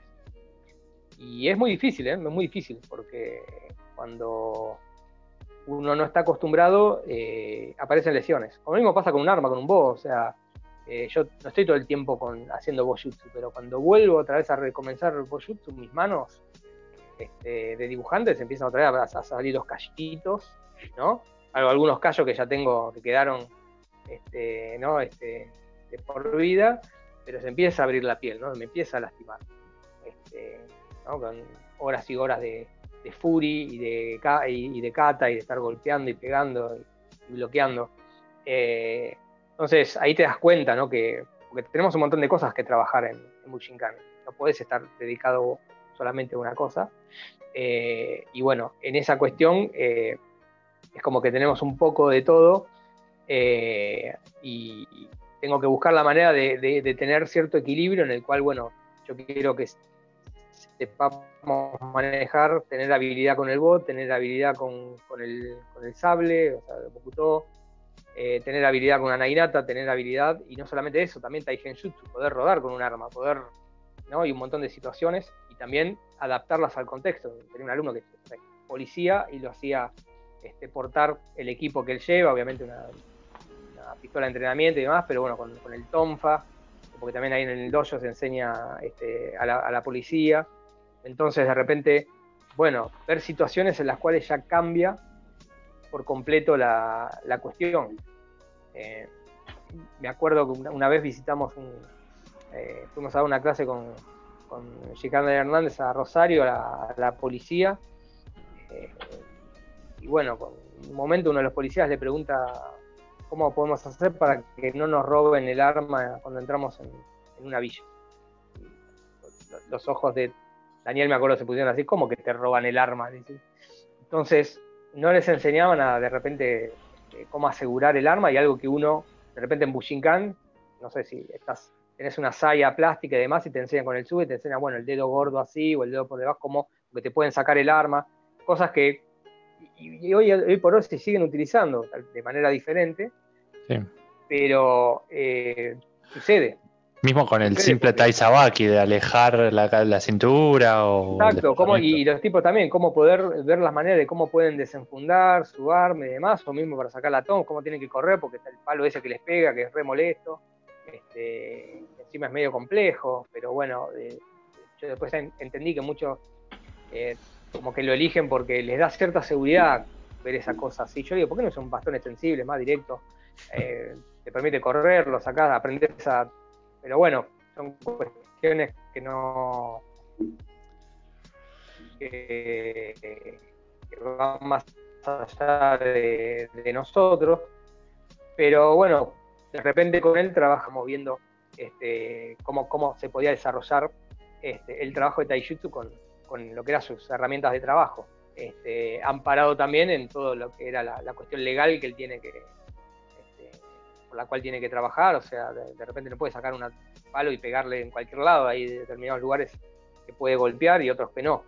Este, pues tiene ciertas limitantes y como, bueno, ver la manera de, que, de, ayudarlo a él para protegerse a él, más allá de su función como, como yo como instructor, es darle herramientas para que él proteja su vida. Este, entonces hay, por momentos es como que de chicos que van a, la facultad, a, gente que tal vez tiene un poquito más de, experiencia en, lucha y gente que bueno que se dedica a esto, se dedica a esto, en realidad se dedica a una profesión en la cual tiene cierto riesgo de tener alguna, alguna situación un poquito más extrema. Eh, al mismo tiempo, eh, como que uno se va nutriendo de todo eso.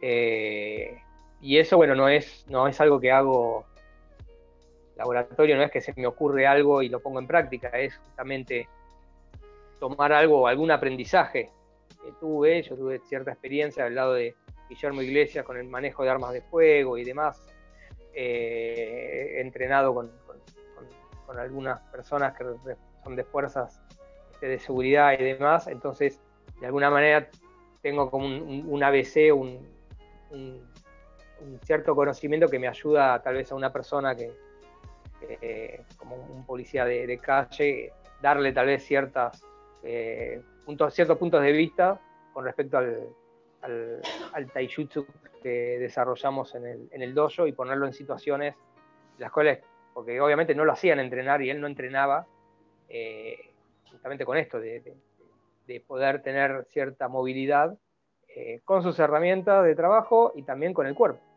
Este, eh, el hecho de rodar, rodar con armas y demás, y, poder observar al mismo tiempo, es todo un proceso de aprendizaje que este, después ves que, un amigo oh, se cayó y se rompió la mano, uh, se podría haber salvado, pero no, es todo un proceso este, muy complejo. Y bueno, cuando me dan el décimo dan, eh, los me toma una especie de examen a mí. Eh, y ahí entramos con el tema de los exámenes. Tal cual. Eh, ¿Qué es un examen de Noguchi Sensei? bueno, vos decís, una persona que toda su vida entrenó este, en Bushinkan, al lado de Soke, realmente creemos que me tiene que tomar un, así sacar un, un, papel y decir, bueno, a ver, Kama de Kaiten él va a ver tu taijutsu en el momento que entras caminando. Y, me acuerdo lo, lo, único que me hizo hacer, me hizo hacer un, Yoko Nagare, o sea, pateando a Luke en el aire y salir rodando. Y creo que tengo incluso la foto, me sacaron la foto, y ese y ahí, me, ahí es como que dijo, ok, eh, a pesar de que ya quería que, tuviera el décimo dan, eh, pero es como que esa clase me puso bajo cierta presión de hacer determinadas cosas. Eh, y con un solo movimiento. Con un solo movimiento me dice, vos podés hacer todo esto en un solo... Y, ahí me di cuenta, después caí, que, que me estaba poniendo a prueba. Eh, y no hay una necesidad de... Y por ello no tomo un examen. es un grupo muy reducido el mío. Yo tengo que agarrar a mis alumnos. Eso sucede, bueno, de repente cuando tenés varios grupos, ¿no? Diferentes y demás, pero vos no conoces a todos. Pero si yo le tengo que decir a un alumno que ruede para ver cómo rueda, cuando lo tengo tres veces por semana rodando, eh, entonces un poco es, a veces es, el criterio de graduar es más hacia la... Tomá. Claro. Este, y ahora, bueno, justamente tenés que, tenemos que rellenar todo eso. Este, es una, la, mochila que le vas agregando piedras, ¿no? Cada vez más este, y ciertas responsabilidades. No, y por eso, bueno, también ese tema de... Eh, a muchos tal vez les, parece sorprendente que haya una persona entrenando en Japón y que, tenga un grado de quinto dan nada más, ¿no? Este, o gente que no, que no vaya a buscar grados. Eh, no, yo, no veo en el grado una función más que eh, justamente tener cierto, a veces cierta vara para, para, bueno, para marcar lo que te, falta llenar, pero sabemos que de repente un, parche violeta de acá no es comparable con un parche violeta en Japón, ¿no? Eso creo que todos lo saben, obviamente. A mí cuando me tocó entrenar con gente de Japón, me acuerdo de una clase de, Sensei que, vino así, directo a mí, vino Asa-san, es, uno peladito, que te lo había comentado, eh, que a mí me, fascina su taijutsu, yo lo veo, se, ve poco en algunos videos, y es un tipo que vos lo ves y cómo se mueve, eh, y me sorprendió porque dije, wow, y viene a entrenar, y era imposible, o sea, yo estaba ahí y, él me decía, ah, balance me, desequilibrame. Yo decía, no puedo. y cuando Juro que quiero juro que quiero, pero no puedo. decir, enseñame, no sé. Decirte. Y él me desequilibraba y de nuevo me sentí un idiota cayendo, porque lo era, porque el taijutsu era tan superior que yo no veía cuando él realmente, cuando yo me caía en la trampa, cuando, él no, no, lo sentía por momentos era un traje vacío, el famoso traje vacío con el que entrena, ¿no? Y de repente era tratar de mover un tipo que no, estaba y estaba y no estaba. Pero cuando se movía yo caía re tonto, re, torpe. Y otra vez eso me, me llevaba, quiero llegar a eso. Entonces necesito ver la manera de complementar todo mi entrenamiento sin dejar esta, esta pata en la cual estoy parado de buscar habilidad marcial, pero al mismo tiempo cierto realismo. Y ahí vamos a, otro punto. Encima tenía la presión de que atrás estaba Soque sentado y lo estaba corrigiendo a él. Yo por dentro, ¿qué le está corrigiendo si estoy cayendo como un idiota? ¿De qué lo corregís?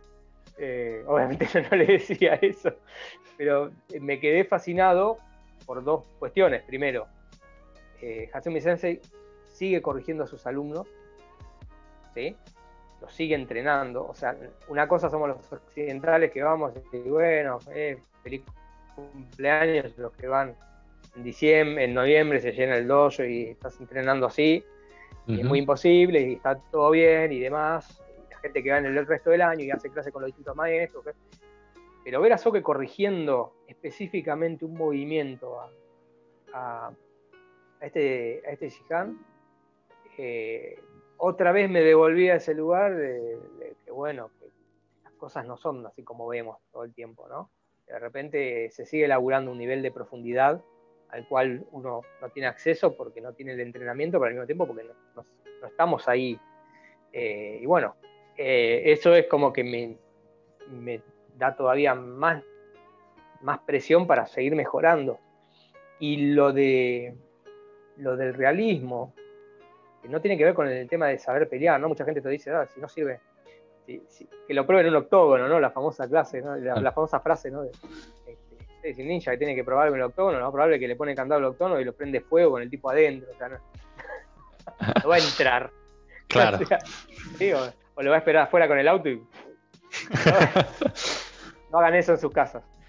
Eh, o sea, esa cosa, ¿no? De medio macho, de, si, te pasa en la calle, y la verdad que yo lo que aprendí es que te puede pasar en, puede pasar en un ascensor, te puede pasar en una, pileta, ahí te tiré otra.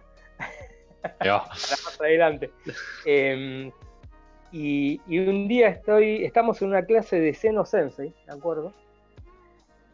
Haciendo una, bueno, una clase de Seno que estaba ya a un nivel de Taijutsu, obviamente no buscando remes un nivel, de taijutsu superior, no se estaba haciendo prácticamente, no sé, un, un omote yaku con los poros de, la piel de su antebrazo, una cosa, ya era eh, y, imposible. O sea, nosotros, eh, eh, y, él venía así y, nada, vos te quedabas fascinado y tardabas a salir de ese lugar de, del nivel de taijutsu que tenía y de golpe aparece un japonés muy alto, ¿no? Todo vestido tipo salarimán, ¿no? De, traje negro, corbatita negra, ¿no? Como, un empleado, ¿no? Eso. Creo que ves ahí en, la estación de tren. Pero con una postura mucho más. De repente vos de, salarimán pasó a ser como una especie de yakuza, ¿no? Empezabas a ver la forma circular.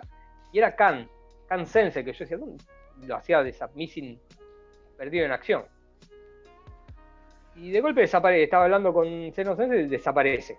Desaparece Khan. Ah, bueno, vino a saludar. Al rato está dentro del dojo, cambiado, así. Ah, corta la clase. Seno está sentado afuera, tranquilo ahí, riéndose. Y empieza Khan ahí, tiene que servir, tiene que servir. Este, lo que están haciendo está mal.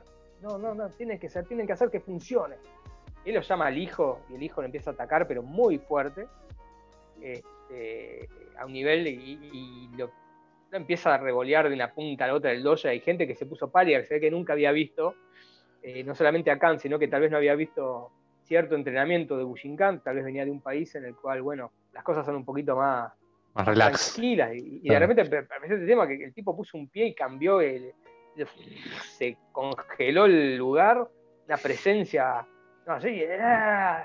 y empezó a volar el, hijo por una punta del otro, lo mote y volaba y caía y le pegaba, pum, para caminar por arriba. Tiene que funcionar, tiene que funcionar. Me quedó, viste, ahí otra vez grabado en la cabeza y bueno, sí, tiene razón, o sea, está buenísimo todo lo que estamos haciendo, pero también hay que buscarle el lado que, bueno, que un Omote Gaku tiene que ser un Omote Gaku. Es muy difícil hacerle un Omote Gaku a alguien. Este, que no venga así a agarrarte directamente. Eh, y sin embargo ha sucedido que se puede dar, aplicar este, como Ganseki y demás.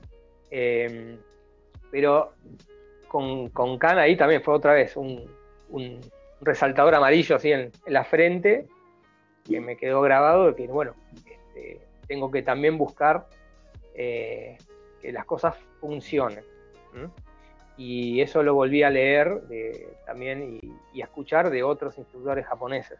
Eh, entonces, bueno, no los tengo acá todo el tiempo, yo tengo que viajar, tuve solamente seis viajes a Japón y este último, bueno, toda esta pandemia evitó este, que pudiéramos volver a acercarnos, pero bueno, buscar esos atajos para realmente trabajar en, el dojo de una manera en la cual, bueno, las cosas también funcionen porque si no uno cae en, el, en, el, en, esa cuestión de que no, esto no funciona, o sea, es imposible hacerlo, no funciona contra un boxeador, no funciona.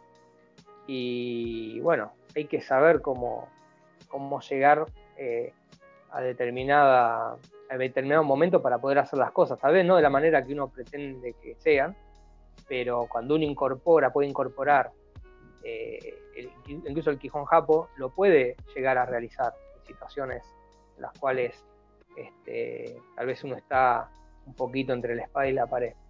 Eh, entonces hago mucho trabajo de eso. Que para llegar a eso, para llegar a eso, pasamos muchísimo por todo el Quijón. O sea, yo agoto y conmigo mismo, porque es la parte que también me mantiene alerta, de trabajar todo el Quijón, desde empezar con el no Kata y el Quijón Japo en las cuatro direcciones y después en las ocho direcciones y con múltiples oponentes y la fila, así como digo, abrir la canilla, que te venga uno atrás de otro, eh, para que tengamos esta cuestión de, de, estar constantemente eh, alerta. del entorno y muchas veces también, eh, una vez que eso, que es algo armado y tal vez en un cierto orden, empezar a jugar con el caos, ¿no? que de repente bueno, ya te empiezan a rodear y te atacan en determinados órdenes y después ya no hay orden. Y ahí empieza el desorden, porque cuando ya tenés a 10 tipos que te empiezan a atacar al mismo tiempo, el Shinken se vuelve este, a veces inviable, o sea, ya tenés que realmente no usar técnicas, sino buscar la manera de, posicionarte eh, de forma estratégicamente, tal vez a través del Taikenjutsu, de salir de ese lugar en el cual estás en el medio de todo. Claro. porque estás en el peor lugar, en el peor momento. Y creo que eso tiene el Japo Akure no Kata y todas las, técnicas de Tobakure Ryu del final, donde el, tipo está en el medio rodeado de todo y tenés que buscar una salida. Y es eso, tenés que buscar una salida. Si te quedas en el medio, Estás, justamente en la línea de fuego, literal. Tienes que buscar salir y a partir de ahí utilizar los cuerpos de los otros y buscar cerrarte y que no se te acabe el dojo, ¿no? Porque después pasa eso. Y después, bueno, el dojo eh, es muy es mágico, tengo muchas, tengo mesas de plástico, hay, hay, sillas, entonces yo armamos también a veces, bueno, que estás en, el mundo real, vas a tener cordones de vereda, cosas este, alrededor, eh, muebles. Eh, y no es lo mismo, porque tenés que estar atento también a lo que tenés alrededor. Y, después que uno no agarre la silla y la quiere usar contra vos. Entonces, eh, todo eso te despierta de alguna manera y no sé si se acerca a ese feeling, pero llegas a un nivel de alerta que, está bueno trabajarlo. Yo tenía un, venía un chico en el dojo en un momento que, que hacía karate, me acuerdo, y y que siempre trataba de sorprenderme. Lo que pasa es que se anunciaba. Entonces, por ejemplo, en un momento, ya lo había visto que estaba en la calle, y yo empecé a caminar el hoyo y él se puso atrás mío. Quería sorprenderme por detrás. Entonces empecé, yo ya estaba acostumbrado, veía la sombra, veía los reflejos a través de los espejos de los autos, o sea, sabía que estaba tratando de hacer lo más silencioso posible y en el momento que ya lo tengo a dos metros me devuelvo y digo, ¿qué querés? ¿Cómo hizo? Y bueno, le digo, no, está bien, hay, que entrenar. En ese momento también estoy entrando, estoy entrando al, al dojo y lo veo por una ventanita que hay que está sentado ahí. Entonces yo entro al dojo y veo ya no estaba más sentado. Se había ido al vestuario. Y entro al vestuario y está la luz apagada y lo saludo con la luz apagada. Explotó. Digo, ¿cómo? Y bueno, pero porque yo ya lo. O sea, él no veía que yo ya lo estaba viendo eh, de antes. Ojo, tenía que andar con cuidado y después le dije, ten cuidado porque un día voy a, día voy a sacar así este, manojo de llave y te lo voy a clavar en la frente. Claro, te voy a desconocer realmente, me voy a olvidar que sos vos. Claro, voy a te voy a desconocer y, voy a usar algún objeto que tenga y, y, lo vas a ligar. Me mm. dice, tranquilizó un poco con eso. Le digo, vas a hacer esto y la podés terminar mal con otra persona que no conoce eso cómo puede llegar a reaccionar, ¿no? Y aparte que un par de veces está bien, ya después. claro. ya te demostré. Estoy así con los auriculares y te toca a alguien así, sentís esa presión y de repente un tipo que te está preguntando por una calle. Ya te das vuelta, así como, ¡ah, qué pasó!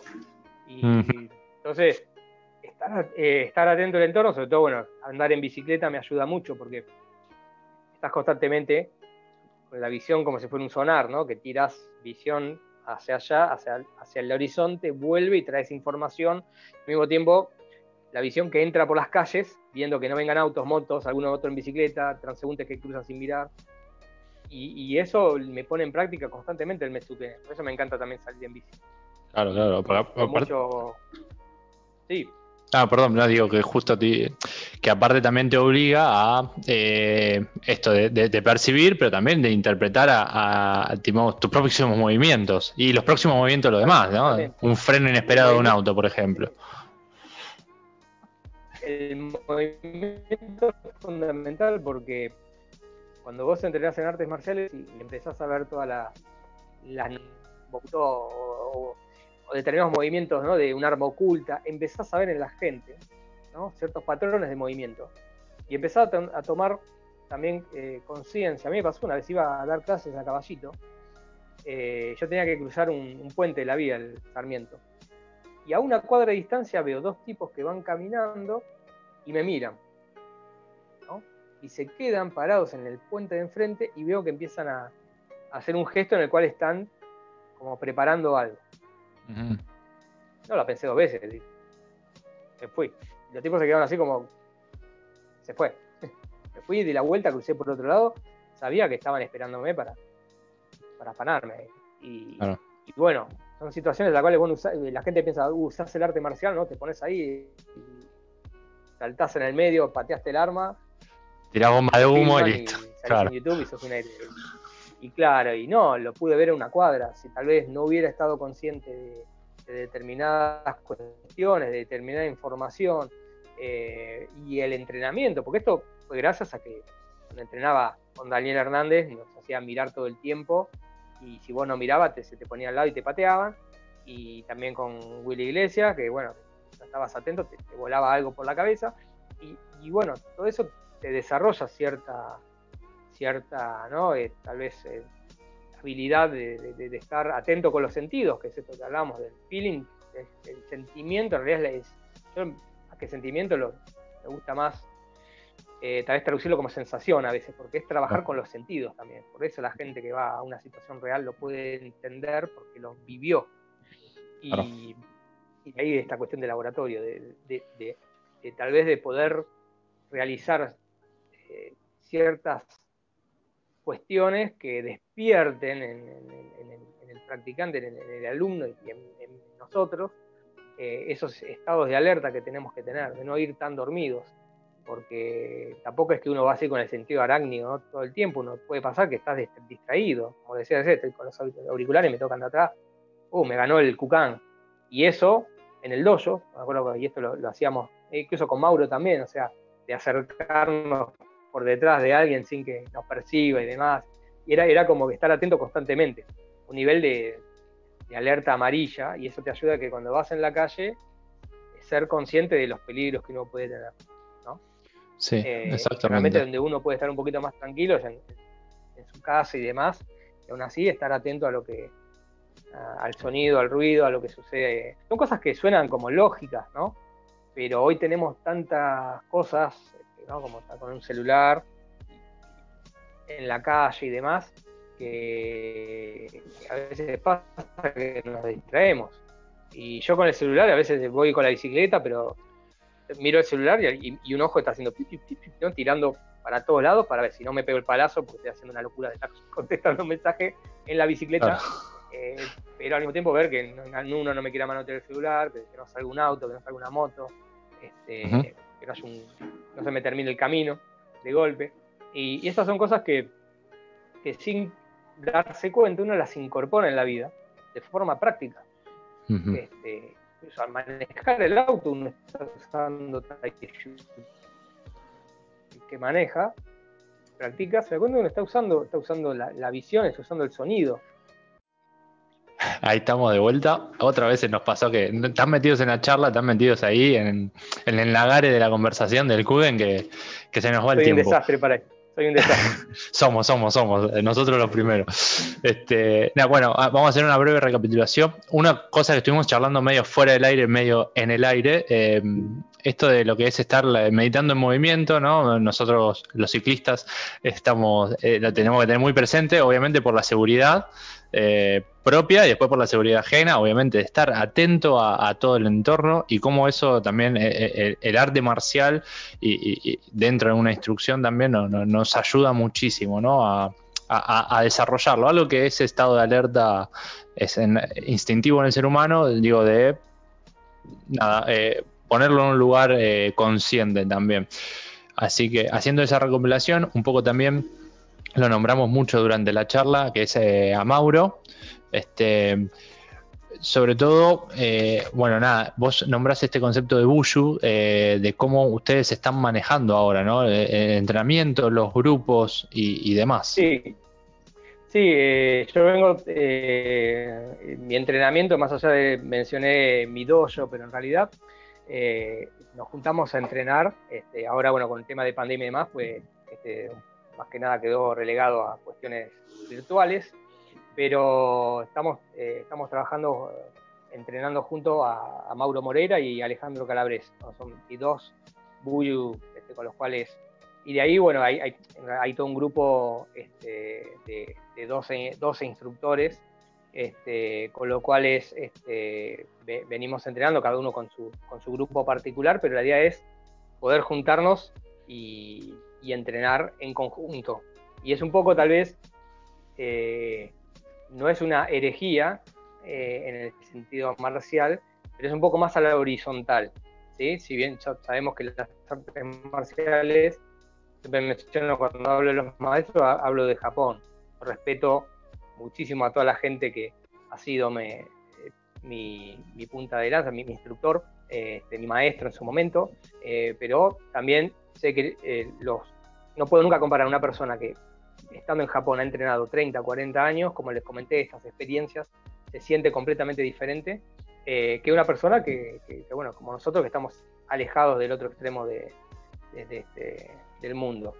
Eh, es como que uno va agotando distancias, ¿no? Uno, pasa por un montón de distancias y llega un punto cuando, como lo que me sucede a mí en lo personal es que de repente pruebo varios caminos y ya como que voy agotando, yo no podría tal vez volver para atrás, como le decían en, determinados dojos o determinadas formas de práctica. Ya las agoté. Hoy por hoy lo estoy buscando, mm, eh, la manera en la que estoy trabajando determinadas trabajar sobre determinadas cuestiones que tienen que ver con esto, con la habilidad marcial sobre todo, pero eso no quiere decir que lo limite a eso, ¿no? sigue trabajando rigurosamente lo que es este, la parte de wasa, la forma este, que, se suele trabajar o que se debería trabajar en un dojo de Bushinkan. Pero cuando me junto con, mis compañeros es, eh, no hay un lugar de, de jerarquías, ¿no? De, uno más arriba del otro, de hecho los tres tenemos prácticamente el mismo grado, eh, y es un trabajo más al horizontal. Eh, y cuando hicimos, hicimos una Buyukai, que esto, bueno, hay que ponerlo primero en, un contexto, ¿no? Porque lo que Soke habla, una de las cosas que pidió es generar eh, justamente este, comunidades marciales. Y si bien había una Buyukai que se hacía con todos los Daishihanes acá, ¿no? Nosotros decidimos juntarnos a entrenar y, lo denominamos Buyukai no como una continuación o algo que está en la vereda enfrente de esto, sino como lo que es una Buyukai, que es realmente una reunión de Buyu. Eh, nada más y nada de eso, pero con la intención de que eh, todos entrenamos. Y porque es algo que está muy presente en, la forma de trabajar nuestra, o sea, no hay eh, como te decía, mi dojo, esa idea de laboratorio tiene que ver que yo me meto en el medio de todo esto. Eh, y Mauro también, y, con Ale también, venimos entrenando. Mauro viene también del tango dojo de Daniel Hernández, eh, Alejandro también, o sea, los dos los conozco desde allá. después Ale también estuvo en el dojo de Willy Iglesias, o sea, nos fuimos conociendo este, durante estas dos décadas, más de dos décadas. Eh, el caso de Alejandro, Alejandro empezó hace muchísimo más atrás, creo que tiene una membership del año 89. Eh, dio clases a muchos de, la gente que hoy es este, este, reconocida, es una persona que está de, la época de los primeros años de la Bushinkan en Argentina. Este, y, y, bueno, con Mauro también hemos este, compartido muchísimos años y también gran parte de nuestra vida y de ese fanatismo, ¿no? De fanatismo en el sentido de, ustedes creo que mencionaban en una charla de que hacían listas o alguno uno de los chicos, ¿no? Que, hacían este tipo de cosas, de nosotros también estamos todo el tiempo, 24 horas pensando en, Bushinkan. Eh, y es una cuestión, viste, que te vas alimentando del otro y, bueno, hoy por hoy es, exactamente igual. Creo que si no, no tenemos esas personas que, que de alguna manera este, nos empujan a, mejorar, eh, es muy difícil. Y más teniendo ese lugar como un instructor, ¿no? como un responsable, ¿no? Este, ¿cómo decirlo? Este, sí, personas a cargo, tener una persona a cargo, sería ser la máxima autoridad de un grupo. Es una es una gran responsabilidad. Y, yo soy un convencido que, bueno, que, el respeto en el, budo, más allá de las jerarquías, como bien habían dicho alguna vez, está en el tatami. Eh, y está todo bien, o sea, está buenísimo, pero yo voy a, lo, primero que busco en una persona es ver su nivel de taijutsu. No decir está bien, está mal, sino conocer realmente que, y por eso siempre eh, apuntamos a eso, a, mejorar en, todos esos aspectos.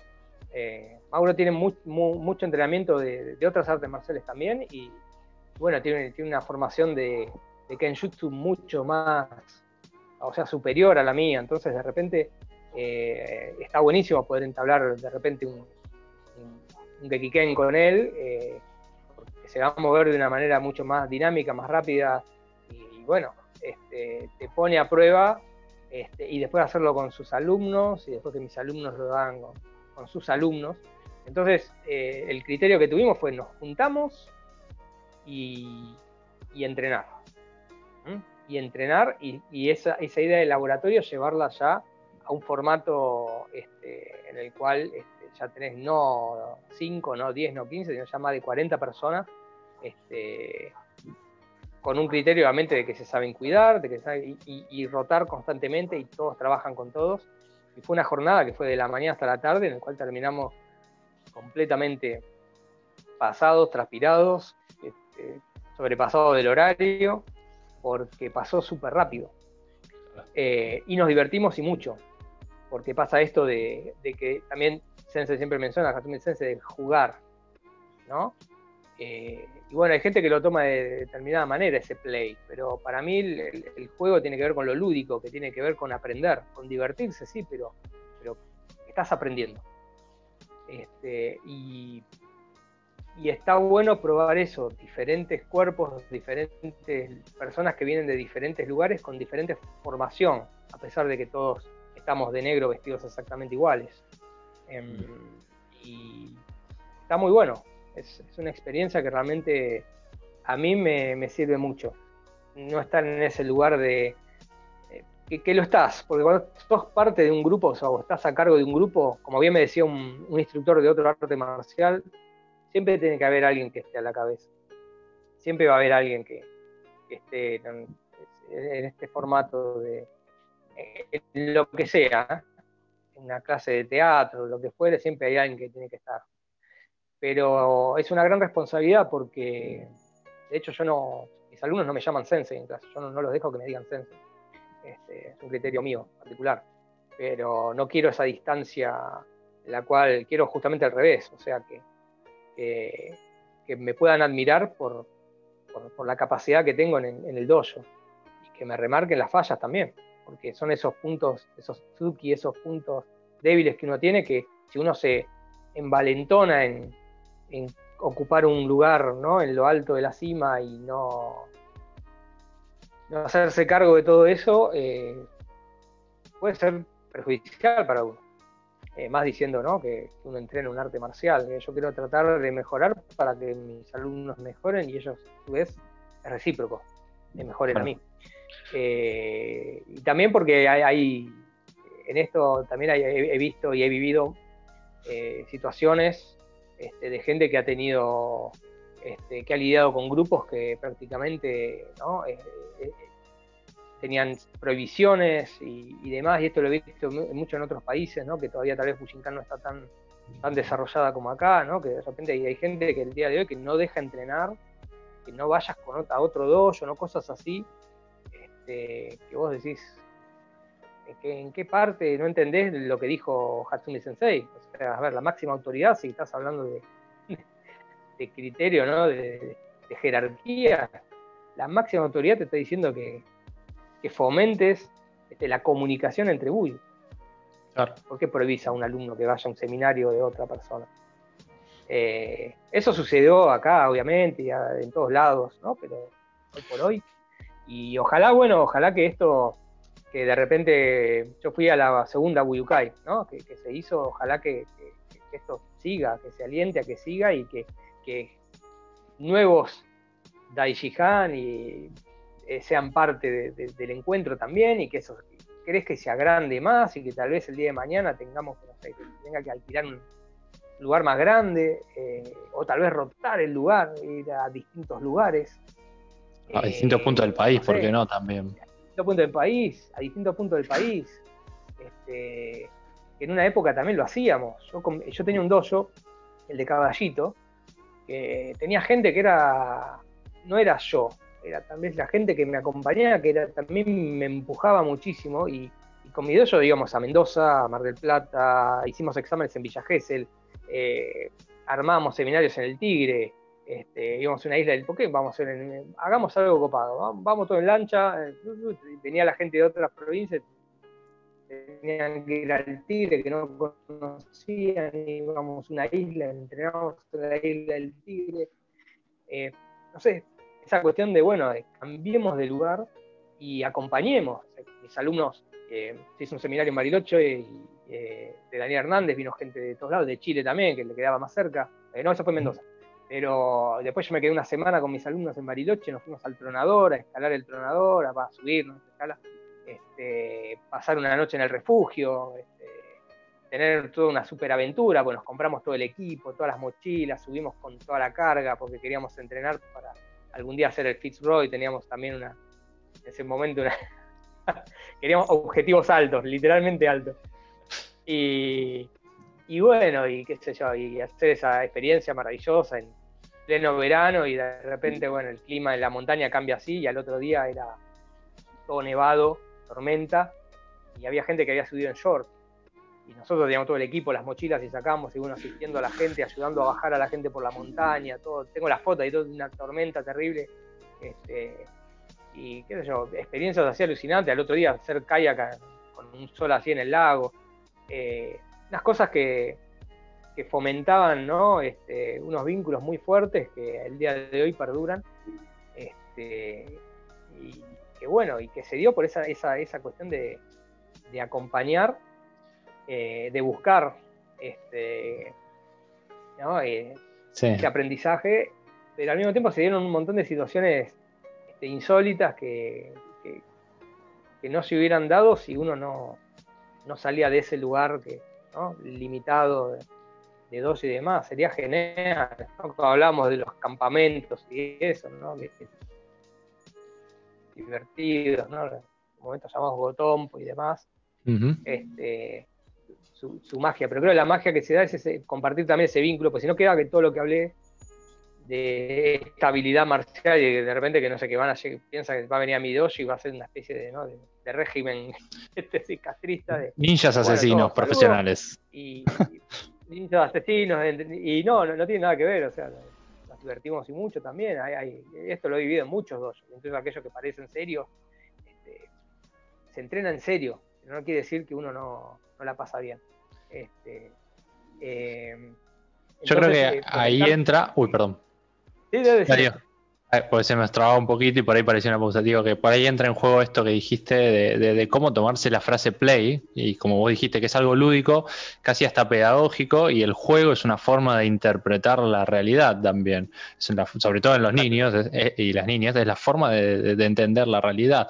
Y también esto que dijiste de, bueno, de los viajes y el ascenso a las montañas y la horizontalidad de manejarse con el grupo, es literalmente subamos todos juntos hasta el pico, ¿no? Que hacemos unos poquitos y que llega, llega, digamos, como que intentar que seamos todos. Exacto.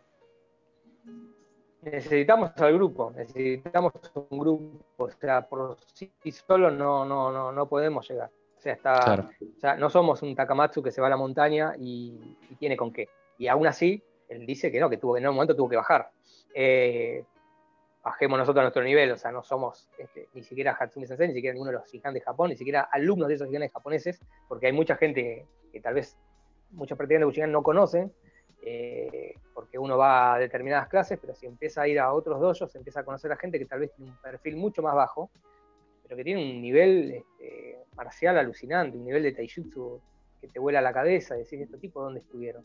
Estuvieron siempre entrenando, nada más, pero este, no los veías tal vez en el homebook, eh, o por lo menos en las clases que se dan este, en el homebook. Pero es fundamental el tema de, del grupo, sí, totalmente. Y, eh, toda la, lo, siempre lo dice, o sea, de esto de ser como un niño y de que él es como un niño.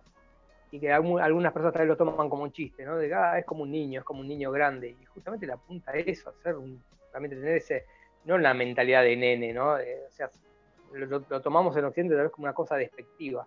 Eh, hay que ponerse en el lugar, no en el contexto, de un soque, de una tradición marcial, diciéndote de ser como un niño. Bueno, ¿qué quiere decir esta persona que es esto? Es una cosa este, que no nos entra en. O sea, o lo reducimos a algo que no es, ¿no? Ah, es como un nene, es así, eh, es un, oh, qué personaje, o realmente tratamos de entenderlo por lo que realmente es, que cada vez a medida que lo vas viendo te empieza a agrandar por todo lo que es su obra, que es Bushinkan, y decís, bueno, pero ¿qué quiere decir una persona que, de un día para el otro te puede citar este, a personalidades no solamente del budo histórica, sino a, gente de, que fue de vital importancia en la humanidad y darte ejemplos este, incluso de, desde el neolítico eh, hasta la historia clásica griega. ¿Qué quiere decir una persona que es todo esto con ser un niño? No puede ser una estupidez, no puede ser un chiste, y menos una persona que realmente todo lo que hace tiene cierto sentido y cobra sentido. Eh, porque si uno entiende, no sé, la época del Tsurugi, ¿no? el, el Ken, la espada, ¿no? Espada, doble filo y demás. Con todo lo que habló de tradición de, de y la relación de esto de, Amaterasu y empezó a nombrar todas las divinidades que tienen que ver con Japón y demás, ¿estamos aprendiendo a manejar una espada realmente? ¿O, me está, o está usando eso como un elemento para otra cosa, para que comprendamos otras cosas? Entonces, eh, eso creo que también, ojo, hay que tener, yo siempre también con mis alumnos eh, toco algunos de esos temas, pero trato de, de ponerlos en cierto contexto para que no se pierdan este, y que no caigan en, una romantización, ¿no? Este, este, berreta del arte o peor, irse a un, lado ¿no? neo-espiritual, New Age, que no tiene absolutamente nada que ver. Eh, sobre todo con, fundamentos, o sea, siempre voy con textos de Sensei. Eh, hay mucha gente en el mundo de las artes marciales que toma determinados libros como, ¿no? como canon de las artes marciales, por ejemplo, no sé, eh, el Hagakure, ¿no? Por ejemplo, ¿no? Y yo que con ese libro, o sea, lo destruye en un momento, o sea, dice que, bueno, lo, escribió alguien que no, que, fue un intelectual y un nostálgico, un soñador que, que era de casta samurái, pero que no era un guerrero, no un maestro de artes marciales, y que utilizó imágenes estereotipadas. Esto lo dice en un texto que. Bueno, entonces Hagakure, lo tiro. Y ojo con el Kyoshitsu. Ojo con el Kyoshitsu de esos libros y de los que escribo yo también. Eh, entonces, eso es tratar de trabajar cierta mentalidad que es el ninjutsu para mí, una eh, cierta mentalidad este, que te permita ver un poquito más allá de lo que estás leyendo, ver un poquito más allá de lo que estás viendo. Eh, y como en algún momento también lo dijo, de tratar de ampliar ese recipiente que uno es, este, la capacidad. Todavía no agotamos la, capacidad y ya él está hablando de, ampliarla. Eh, no la veo, yo creo que tengo un montón de límites y tengo que ver cómo trabajo con esos límites. Eh, y esto también lo aprendí de un gran dibujante que, conozco, eh, y me dijo, yo tengo muchos límites como dibujante, yo si su dibujo es perfecto, no, no, yo, como artista tengo muchos límites, tengo que jugar con esos límites para poder ir y, ir más allá y poder contar algo o mostrar algo de una manera este, este, bien mucho más creativa y demás, pero sabiendo cuáles son mis límites. Y uno, bueno, conocerse uno, el famoso conocerse uno mismo tiene que ver con eso, saber cuáles son los límites de uno, para poder, de alguna manera, este, superarse. Y es muy difícil eso, porque es fácil de decirlo, ¿no? Y, leerlo, además, qué linda frase, ¿no? hacemos un meme. Eh, pero ponerlo en práctica en el dojo es... Claro. Este, Hay que verlos en el espejo. Los gritos acá en la calle, eh, Claro, exactamente, el famoso espejo que se supone que uno este, tiene la apertura en el cierre de clase del dojo y bueno, este, está ahí. ahí presente, ¿no? Este, el Kagami. Mm. Exactamente. Hay muchas cosas que son muy heavy de digerir. Entonces, trato de, acompañar con algunas cosas, pero también de soy un derribador de mitos. Y, en mi dojo, bueno, toda esta parte que tuvimos muchas clases por Zoom, he destruido muchos de los mitos este, que también Soke menciona, eh, algunos incluso muy fuertes, eh, con respecto a las artes marciales, con determinados códigos ¿no? que acompañaron a determinada etapa del bushi, del guerrero, este, pero que en realidad fueron añadidos en la última etapa, y por una cuestión más de control social y demás que, por mantener ciertas tradiciones, ¿no? que de repente la esencia de la que él habla de transmitir está más allá de todas esas formas que se fueron dando en base a determinado contexto político y demás.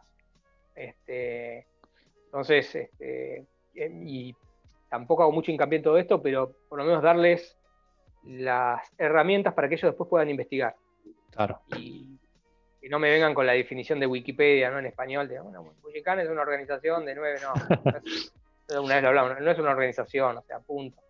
Está bien, poner, entras en una página eh, y bueno, algunos usan la definición de Wikipedia como algo porque, para, bueno, explicar de alguna un sentido, claro.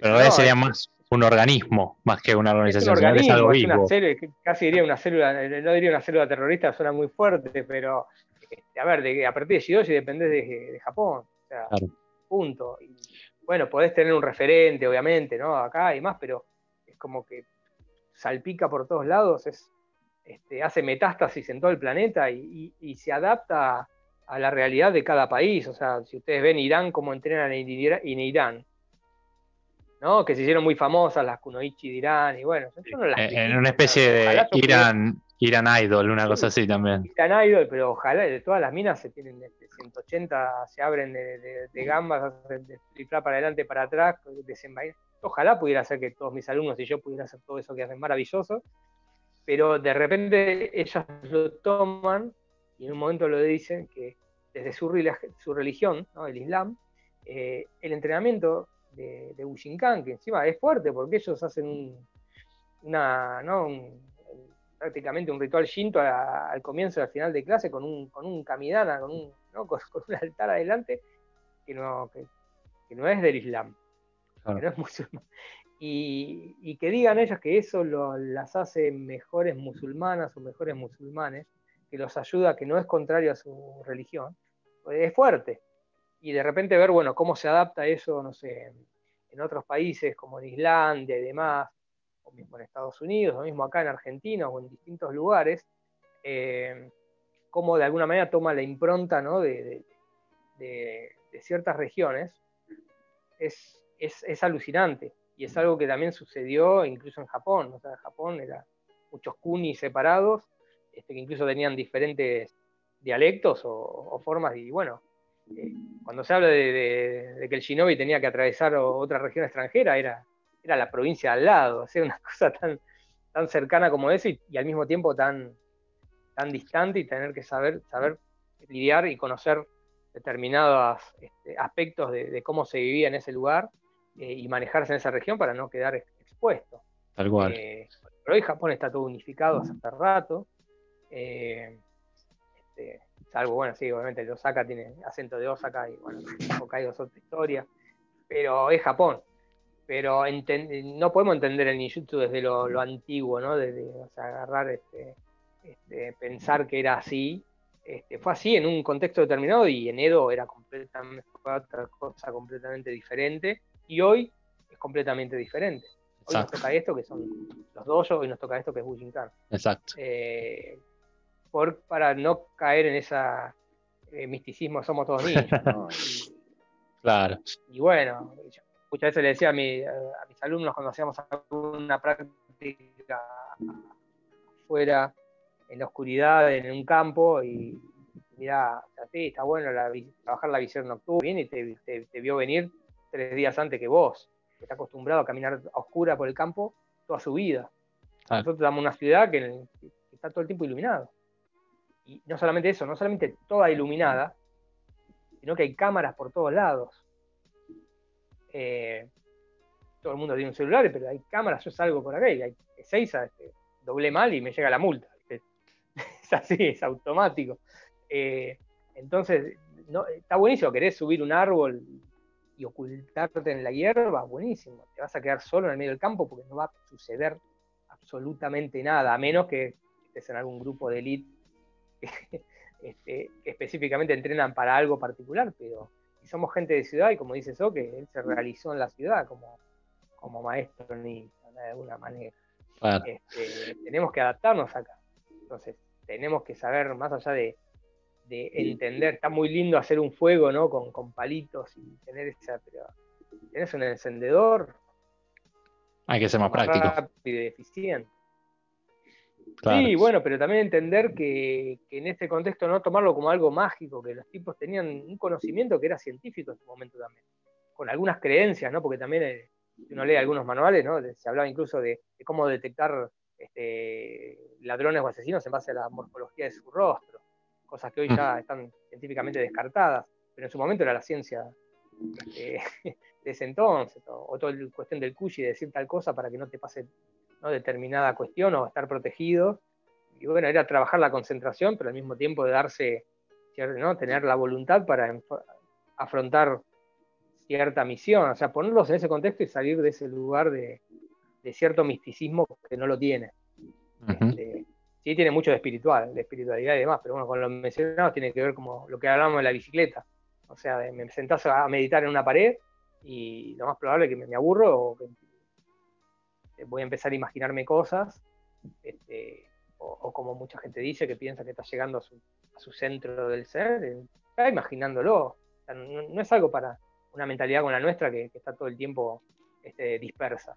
Pero me subo una bicicleta y lo que te pasa a vos también, es una concentración, me, induce a una concentración, y más cerca es una meditación en movimiento, y cerca a lo que siempre se mencionaba en el dojo, mencionaba Daniel Hernández, que entrenamos, que lo decía Soque, de, nuestra meditación viene en movimiento, ¿no? Porque a durante los 80 y los 90 lo, mataban a preguntas con esto de, bueno, ¿qué, religión tienen que seguir? ¿Qué, meditación? ¿Qué kushi? ¿Qué esto? Y le decía, callate y entrená. Este, es tan simple como eso. Este, y es una frase que se mantiene hasta el día, pero si uno realmente entiende lo que es el callate y entrená, es callate y entrená, o sea, es, tan duro como eso, y, es para el afuera, pero es más para el adentro, es, es uno mismo decirse, ¿y hoy qué hiciste? Y no, hoy no entrené. Mm. tendría que reforzar esto y esto y esto. Y eh, pasa por ahí, creo que en ese sentido es mucho más interna la práctica. hay una parte externa que necesitas a las personas, pero después eh, ese cocoro latente ahí tiene que, tiene que salir y, bueno, empujar, empujar. Tal cual, tal cual. Esteban, te voy a meter un freno ahí, que nos quedan ahí unos minutitos. Perdón, ¿eh? la verdad que eh, es, un gusto realmente. Este, voy a meter un freno, pero para sacar un tema que dio origen a, este bloque, que es un poco de los niños, un poco del juego y un poco de los libros. Así que ya sabes más o menos de que, de a, dónde vamos a apuntar. Así que dos minutitos. Ahí Santi, danos el ok después. Este, dos minutitos, ya volvemos y seguimos con, con esta colaboración con Duncan Stewart. Ahí estamos ahí. Ya prometemos que hacemos el último bloque, aunque podremos hacer 15 más tranquilamente, así de, sacón, si no fuera domingo y que mañana, mañana comienza superamos A, superamos a James Cameron con Titanic. Ya, la gente podría haber visto este, esa película y un par de episodios de Netflix de algo. Con nosotros se, va a entretener más seguro. Espero. Sí, eh, sí. Este, vamos a hacer, a, ver, vamos a ir a, lo que dejamos colgado. Eh, obviamente, lo que es esta colaboración con Duncan. No hablamos de los niños, hablamos de, tu profesión, de ilustrador también, dibujante, y cómo surge, ¿no? ¿Cómo, se da? Supongo que obviamente el punto de conexión es Japón y Bushinkan, ¿no? Pero, eh, ¿cómo se da esa idea, esa, eh, ese puente, digamos, para que salga el libro? El puente se da por Facebook, en realidad porque a, Duncan yo no lo vi cuando vino acá en Argentina, yo estaba en Villa en ese entonces, eh, porque mi padre vivía allá. Y, la verdad que no coincidí en viajes, o sea, lo he visto, pero no coincidí en viajes en charlas, ¿no? tenerlo. Y, fue todo muy, muy loco. Él empezó a pedir este, dentro de la comunidad marcial de Bushinkan eh, si alguien dibujaba, porque tenía la intención de hacer un libro este, para niños, porque bueno, él, tiene ya toda una trayectoria de lo que es Bushinkan, tanto en Japón como ahora en Tasmania, eh, con el tema de dar clases a niños, ¿no? Este, y, bueno, em, empezó a pedirse algunas ilustraciones, y bueno, yo le dije, mira, yo, yo dibujo, y le mandé un par de muestras. Y le gustó, o sea, le, encantó la idea y me dice, no, mira, estoy escribiendo esto así, es un libro en rima, este, lo estoy todavía terminando de armar. Este, y bueno, ahí empezamos como a, tener un, ida y vuelta un, eh, constante, ya directamente chateando casi todos los días.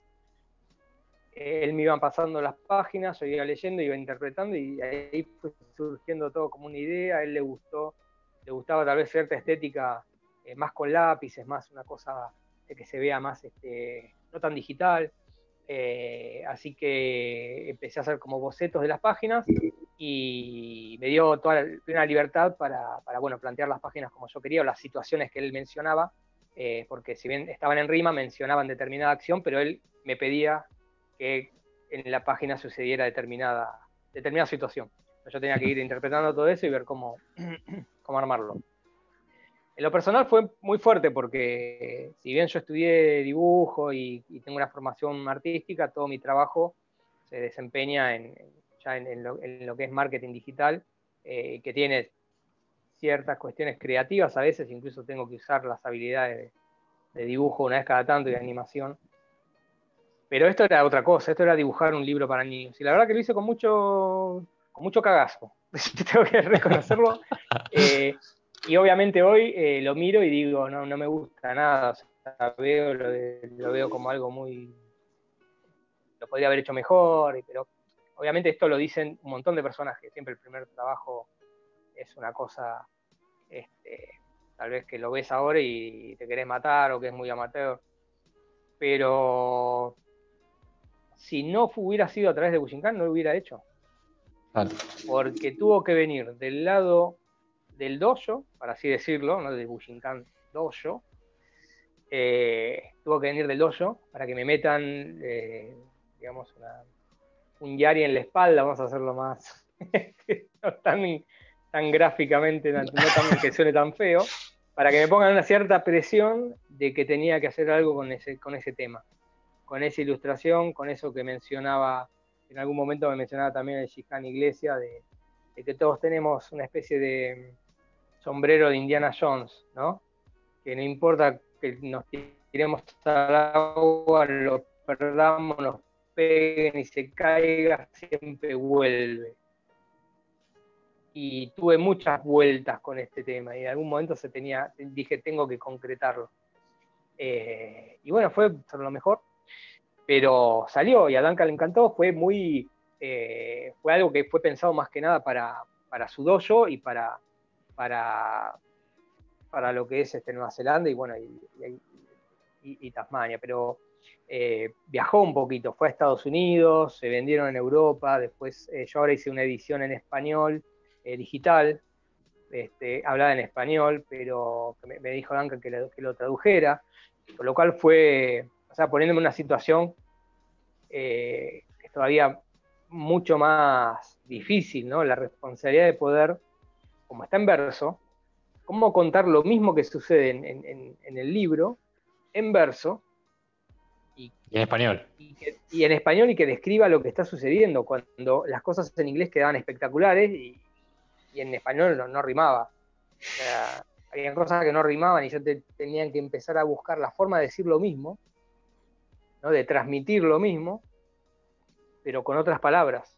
Y algunas páginas tuve que realmente cambiar todo el diálogo, pero para que de alguna manera transmitiera lo mismo que Duncan quería decir, este, sin que se perdiera, esa esencia. Fue un, laburo este, heavy. no era un laburo de traducir, no era un laburo de traducción, era mm, esto que también se habla mucho en Bushinkan de, de, la transmisión, en el caso de la clase, ¿no? Eh, de, cómo poder realmente entender algo más allá de las palabras. Y fue realmente muy difícil, me llevó mucho, me llevó tiempo este, lograrlo. Eh, porque no soy traductor primero y segundo,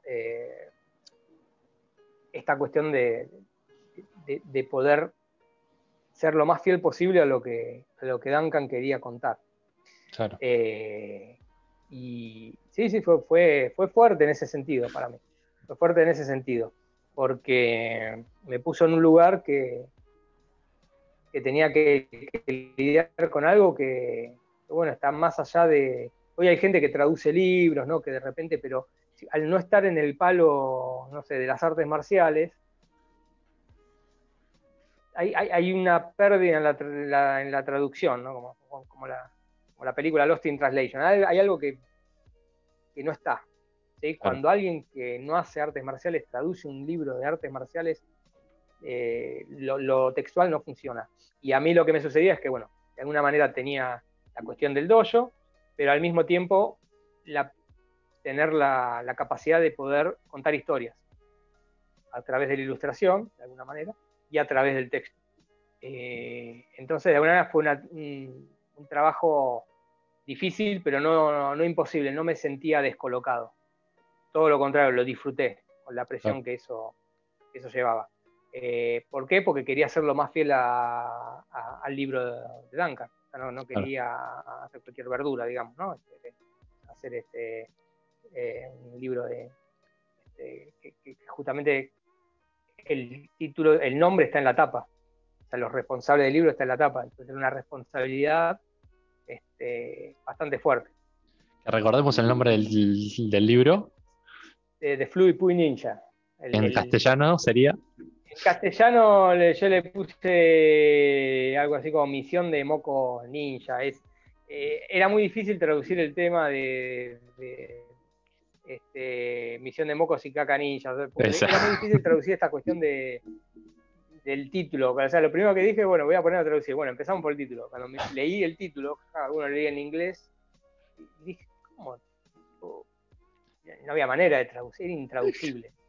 Puse misión porque eh, lo de la misión ninja, nosotros tenemos una, cultura, digamos, con el tema del ninja, este, incluso hasta local, ¿no? Tenemos nuestros propios Exterminators con Emilia Franchella. y demás que he usado, Franchella que he usado en alguna charla como este, justamente ejemplo de lo que ninjutsu no es. ¿no? Porque uno lo alimenta todo eso, uno dice, ¿cómo llegaste a ninjutsu? Y, después empezás a pensar toda la... Hay una cuestión cultural también, incluso hasta generacional, ¿no? Porque uno, este, habiéndose criado en los 80, en los 90, recibió un montón de, de cosas desde el cine, a través de libros, pero sobre todo de, de lo visual este, que, influyeron de alguna manera en tomar ciertas decisiones. Eh, viéndolo en un lado, analizándolo un poquito más. La realidad es que yo hasta el día de hoy, como comenté antes, todavía no, ese llamado que sentí en algún momento, esa cuestión que me atrajo, este, no la puedo tampoco este, simplificar de, bueno, sí, es porque y muchas películas 80 de los ninjas o, la imagen del ninja estaba muy presente en la cultura popular y eso fue lo que me llevó a mm. buscar otra cosa y, eso hizo que me comprara un pantalón y subiera una clase. Había algo que me y que hizo que un montón de gente que estaba por encima mío entrenando desapareció, dejó de entrenar y yo seguí y no era el mejor. Este, ¿no? Y de repente, ¿qué es eso que hace que sigas ahí? Bueno, entonces, no es solamente una cuestión de aspecto cultural, son cosas que uno después va, este, como capas de una cebolla que vas pelando y vas entendiendo después tal vez conociéndote un poquito más, qué fue lo que te impulsó a que solamente comenzar esto, sino continuarlo. Claro. Y ahora, bueno, volviendo un poco atrás en las capas de la cebolla y hablando de películas y hablando de tu mm. trabajo, voy a nombrar lo de Alternativa Nikkei y lo que fue la proyección de Shinobi no Mono, otra, digamos, mm. colaboración cultural también. Sí, bueno, en una época estaba muy relacionado con la, con la colectividad japonesa, o sea, tengo tengo muchas amistades en ese, en, ese palo.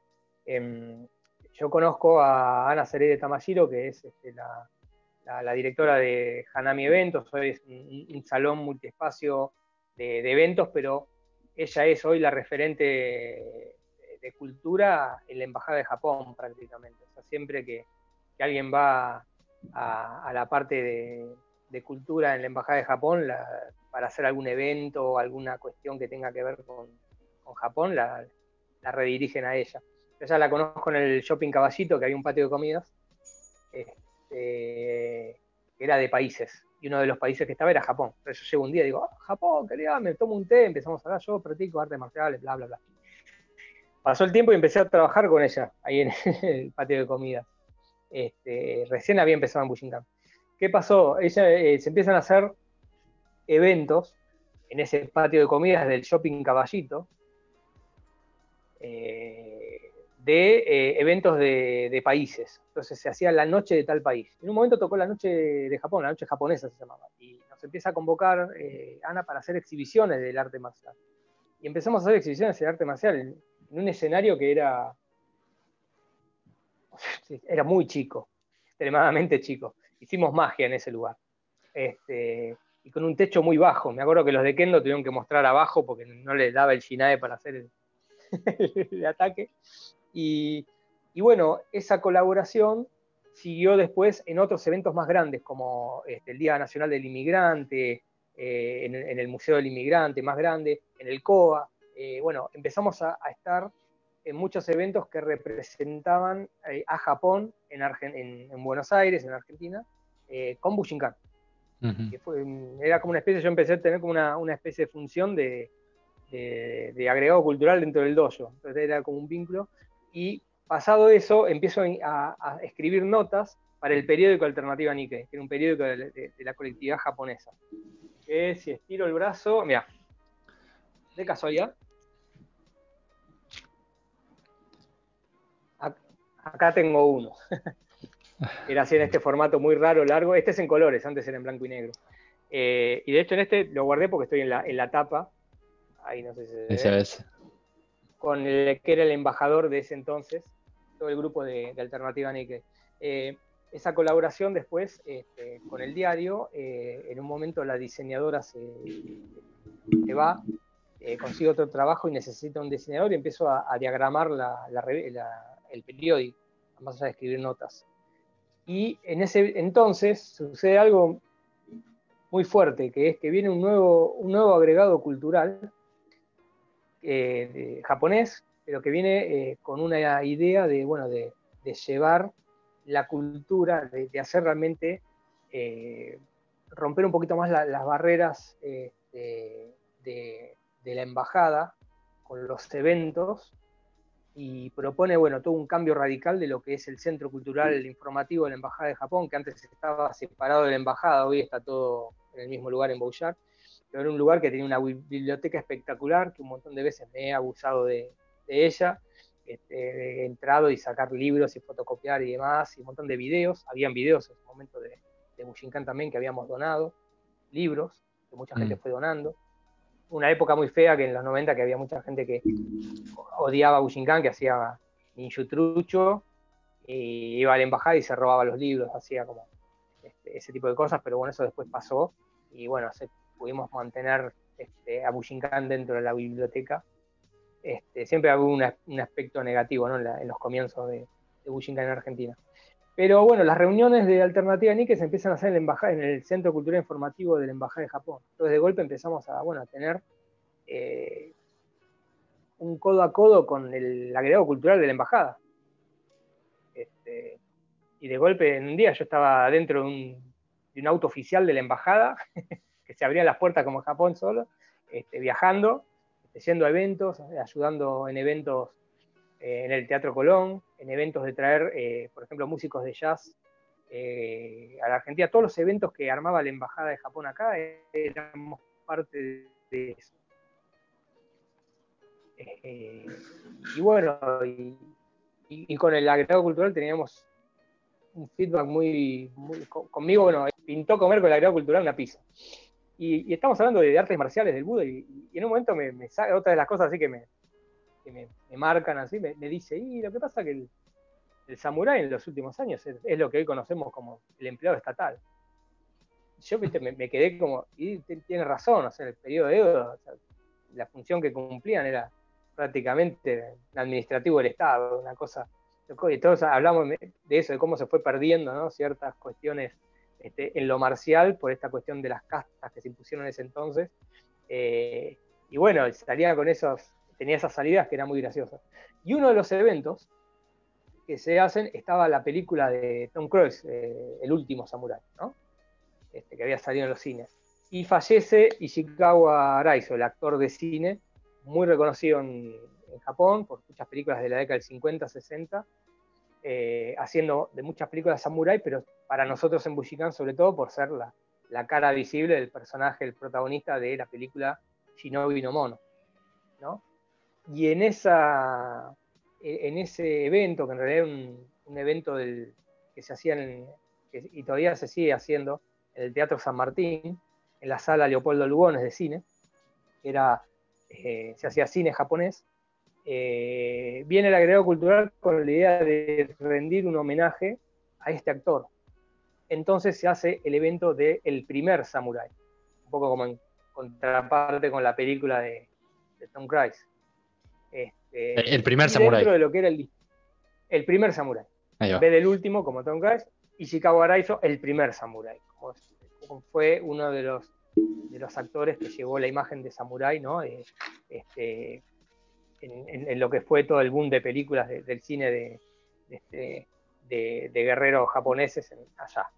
Mm. Y bueno, estaba obviamente Shinobi no Mono como una de las proyecciones, con lo cual, bueno, me, encargan hacer la, parte también del volante y demás para representar. Y bueno, yo le comento a, a, la gente, le digo, mirá, en esta película, el que es soque de, la tradición que, yo estudio, de las artes marciales que yo estudio, y su maestro, estuvieron trabajando este, en, entrenando a los actores y, en detalles que tienen que ver con las técnicas algunas, y el contexto histórico también. Este, y bueno, entonces me, dejaron poner eso en, el volante, que yo lo busqué, la verdad no, encontré uno. Este, si algún momento lo, podemos ubicar, he perdido mucha información, pero los tenía. Pero bueno, habíamos puesto justamente explicando que en esa, en esa película este, habían interactuado justamente tanto Hatsume Sensei como Takamatsu Sensei. Y bueno, aviso a todo el mundo, che, vamos a presentar Shinobi no Mono en pantalla gigante con subtítulos en español. Eh, todos contentos porque la única vez que habíamos visto todo Shinobi no Mono, este, no ves como ahora te la bajás por el torrent, eh, la vimos en japonés en el dojo, interpretando lo que se decía más o menos. Cada tanto, ah", escuchabas un nombre y decías, ah, claro. Pero bueno, no deja de ser una película de la década del 60 japonesa, ¿no? De, mm. repente hoy, bueno, la ve alguien de 20 años, se, duerme hacia los 20 minutos, es media lenta, media, tiene su aspecto romántico, ¿no? La cuestión de la, del hombre y la mujer y demás, y todo un aspecto, un contexto histórico que también, bueno, esto lo habíamos hablado un poquito fuera de, de, de, cámaras, para así decirlo, eh, que bueno, es un contexto histórico medio forzado, ¿no? Porque bueno, la historia de, ese libro en realidad era un, era un, escrito que salía en un, periódico japonés que era el periódico del Partido Comunista, la década del 50. Y entonces el, escritor lo que quiso hacer es mostrar una guerra, esta, lucha de, clases que en Japón no se dio de, esa manera. Entonces ponía al ninja en un lugar este, como protagonista de una lucha de clases contra el, el oprimido y el opresor, que si bien obviamente hubo levantamientos este, en, algunos territorios de la historia japonesa, pero nunca sucedió. De hecho, la mal llamada revolución Meiji no es una revolución, es una restauración. Se restaura el poder del emperador y fueron samurái contra samurái, o sea, no, hubo un pueblo que se levantó. Entonces, toda la, cuestión romántica de, Shinobi no Mono, que uno creía que era alguna historia verídica, toma aspectos este, eh, de la historia y demás, pero también hay todo un contexto que, está mucho más este, este dibujado y, más romantizado. Claro, más artístico. Pero no deja de ser para nosotros tal vez algo, más claro, no deja de ser algo, o sea, yo veo los movimientos y de repente me acuerdo de una escena que, que, que, que, Mochi Sandayu baja corriendo, va con, el sable en la mano y baja corriendo y la gente se ríe en el cine. fue gente de otras artes marciales, invité gente de Kendo, de, de, de, de Yaido, de, y, se ría porque parecía como que era cámara rápida. Y yo digo, sí, viste, a veces aceleraban en esa época, y después me pongo a ver eh, eh, con, mayor detenimiento la escena, y no, los tipos estaban haciendo justamente un trabajo de pies de pasos cortos, de, un Aruki muy particular. Y no era cámara rápida, era como eh, Hatsumi Sensei había entrenado ese tipo para que corriera de esa manera, que parecía ridículo la mentalidad de, o sea, en el, punto de vista de gente que no conoce, pero este, me voló la cabeza decir, no, no es que estaba viendo mal, no es cámara rápida, el tipo no está está corriendo sin mover los brazos y moviendo muy rápido los pies y saltando roca en roca, este, porque así es como se tenía que mover. Este, entonces ahí hay cosas ahí en esa película que son icónicas eh, para el que es practicante justamente de, de Bushinkan, más allá de el mero hecho de decir, bueno, sí, entrenó a los actores.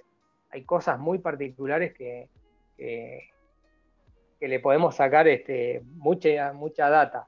Mucho jugo, sí, hay, hay, pequeñas joyitas del taijutsu. Exactamente. Siempre de ambos, ¿no? Hay una, exacto. Hay una transmisión ahí. Bueno, se dice que el actor que hace tanto Momochi Sandayo como su contraparte se basó en Takamatsu Sensei, las conversaciones que tuve para hacer el personaje. O sea, eh, este, y de alguna manera es como un personaje medio, medio terrible por momentos. Y, si uno lee lo que, lo que le transmitía este, en su comienzo ¿no? a Hatsumi Sensei, Takamatsu Sensei, eh, podemos imaginar tal vez qué le transmitía ¿no? a un actor.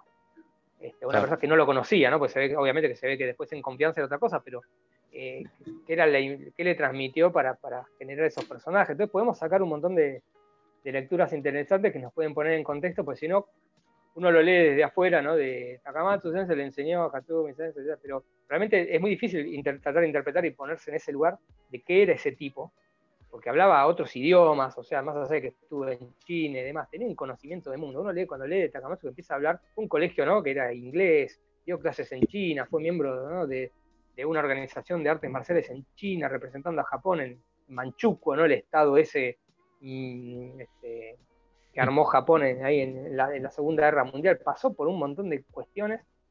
Eh, no, era, no eran tipos normales, no era bueno, aprendió un arte marcial y se lo está enseñando a alguien como hacemos nosotros. Eh, entonces, ponerse en ese contexto eh, es heavy. Y bueno, es una película que es este, icónica para nosotros y también representa toda una etapa este, ¿no? del ninja boom japonés que, que acá nos llegó, ese, ese boom nos llegó después en los 80 con las películas de la Canon Film y esas películas berretas, ¿no? De, de ninja. La comercial. persiguiendo tipos con ametralladoras, sí, sí, que ya incluso ridículo, porque lo que no se sabía, viste, se interpretaba, y lo que no se interpretaba, bueno, se inventaba. Eh, la primera película acá que vemos ninjas en Occidente es la de James Bond. También, es claro. Dos veces. Bueno, de hecho, hasta la anécdota de que. pasa que, bueno. Oh, perdón. Digo, en que película y estuvo ahí. Claro. O, que los ejecutivos lo llamaron y él lo, dejaron en banda y dijo, bueno, chao. Y, se fue. Supuestamente aparece ahí, eh, pero lo que pasa que después metieron. O sea, cuando eh, presentan a los ninjas, el libro menciona Togaku o sea, eh, Ian Fleming, el escritor de James Bond, viaja a Japón para, buscar información para su nuevo libro. Y se encuentra con el ninja Boom ahí. Está Shinobi no Mono. De hecho, en la película hay una escena calcada, cuadro por cuadro, de Shinobi no Mono, que es la escena del envenenamiento. Cuando lo quieren envenenar a John Connery con el hilito, es, la parte que lo quieren envenenar de Shinobi no Mono a Oda Nobunaga. Eh, pero cuadro a cuadro, o sea, copiaron los planos, eh, hasta un robo, lo que sería un robo pero la novela menciona al Togakure Ryu, se habla de eso, en la película no, pero eh, cuando dice los ninjas, tenemos ninjas y salen karatecas, tipo de kendo, uno que conoce ve, hay, gente de Katori Shintoryu ahí haciendo este, desenvaines, una mezcla de, gente, ¿no? Yudoka, ocurrí. Pero y aparte de los ninjas, todo eso con ese gris y ese, el cinturón ese acá, muy 70, la gente, el vestuarista, los vestuaristas de esa época hicieron una cosa muy de, de la época, y bueno, este, en un momento aparece algún shuriken, y algo, pero era, no quedó la imagen, ¿no? La retina grabada de la gente del, ninja vestido de negro con capucha, una, parecían unos teletubbies grises, teletubbies con katana y ametralladora. Este, claro, casi, casi como una premonición de los Power Rangers de los 90. tuvimos que esperar mucho más para ver a los ninjas en acción, entre comillas, ¿no? Claro. Así. Ah, Eh, eh, Esteban, son 10 y cuarto acá de la noche. Este, yo por las dudas antes que se nos corte, eh, de, hecho ya te, ya te elevamos la propuesta para una próxima invitación, porque como dijimos podemos estar hablando mil bloques más. Así que vamos ahí con una sección como la, última, como para distendir, que yo le llamo, le, llamamos la sección Ukemi, que te digo una palabra, una respuesta. Así, la primera que se te venga a la cabeza. Este, nada, no se juzga nada, ¿eh? es una palabra, una respuesta. Sección Ukemi, ¿ok? Y la primera palabra es Bushingham. Redescubrir, ¿sí? Un poco lo que dije de la cebolla, ¿no? Mm. Hatsumi. Sensei. eh, Han japonés o algún Han japonés. Noguchi Sensei. Pero acá, bueno, hago un pequeño asterisco. Eh, siempre fui maravillado del taijutsu y la, posibilidad de movimientos que muestra Noguchi Sensei. Y he compartido mucho clases con Noguchi Sensei eh, y realmente es un referente para mí. Pero también tengo que subrayar que Nagase Sensei, Kan Sensei, y bueno, en realidad de todos eh, he tomado cosas. Como también voy a esto, perdón que me tome esta pausa, remarcar que algo muy importante para mí es que todos nosotros somos de alguna manera los sensei, los instructores, los senpai que tuvimos. De todos, bien o mal, aprendimos algo. Entonces, eh, hay que también entender eso, ¿no? No es que uno se pasa de, un instructor o de un maestro a otro y es como que lo otro ya dejó de estar, ¿no? Lo sigo, todavía tengo cosas de, digamos, de Daniel Hernández, de Guillermo Iglesias y de todos los que fueron mis compañeros, SEMPA, instructores mayores. Mm. Seguimos, perdón. No, por favor. Ryuja o una escuela. Tobacure. Porque ya Guido Coruja le dijeron, pero Tobacure Ryuja. ¿Un WhatsApp? ¿Una técnica? Mm, Suya de Cookie Shinden. Porque hacerla lleva mucho laburo. Sobre todo para el Uke. Y todo lo que es, y todo lo que es Urawasa, o sea, todo lo que es la contra técnica. Trabajar sobre eso me alucina mucho. ¿Un arma? Nagamaki. Ok. ¿Un Kamae? De tamaño chiquito y. Kosei. Sí, no. Dojo. Encrucijada. Es el Crossroads. Bushu, la palabra Bushu. Y Ale y Mauro para mí. ¿Un lugar de Japón? Nico.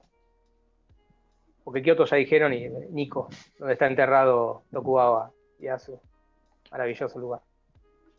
¿Un lugar de, de Argentina? Ezeiza. Y Villa el que, bueno, viví la mitad de mi vida allá. Gesell es como también mi, mi lugar de encuentro. ¿Un pasatiempo? Bueno, más allá de la bicicleta, dibujo, obviamente, y, el cine. Me gusta mucho el cine también. Nos dimos cuenta. Toda referencia de película. no, nosotros también. Mucho en el dojo, ¿eh? En el dojo, en el dojo constantemente pongo ejemplo de películas y a veces me voy porque tengo gente que, bueno, que es nueva generación y le menciono películas clásicas que son, para mí son, oh, no viste tal película y no, tal vez no vieron Star Wars Claro, no. Se tiene que culturizar, está bien. Nosotros también, y Pablo Llanazo nos acostumbró mucho a, a, ser cinéfilo también. Este, está bien, hay que ver Exacto. ¿Un objetivo? Un objetivo. Eh, bueno, esto que comentaba antes, a ver, el desbloqueo, trabajar sobre mm, romper todo eso que impide a uno superarse. Mm. Eh, soy bastante en ese sentido, soy oh, así. Mm. La re duro. En la vida, eh, en lo general. Para eso necesitamos a las otras personas. Y por último, una palabra en japonés o una frase en japonés.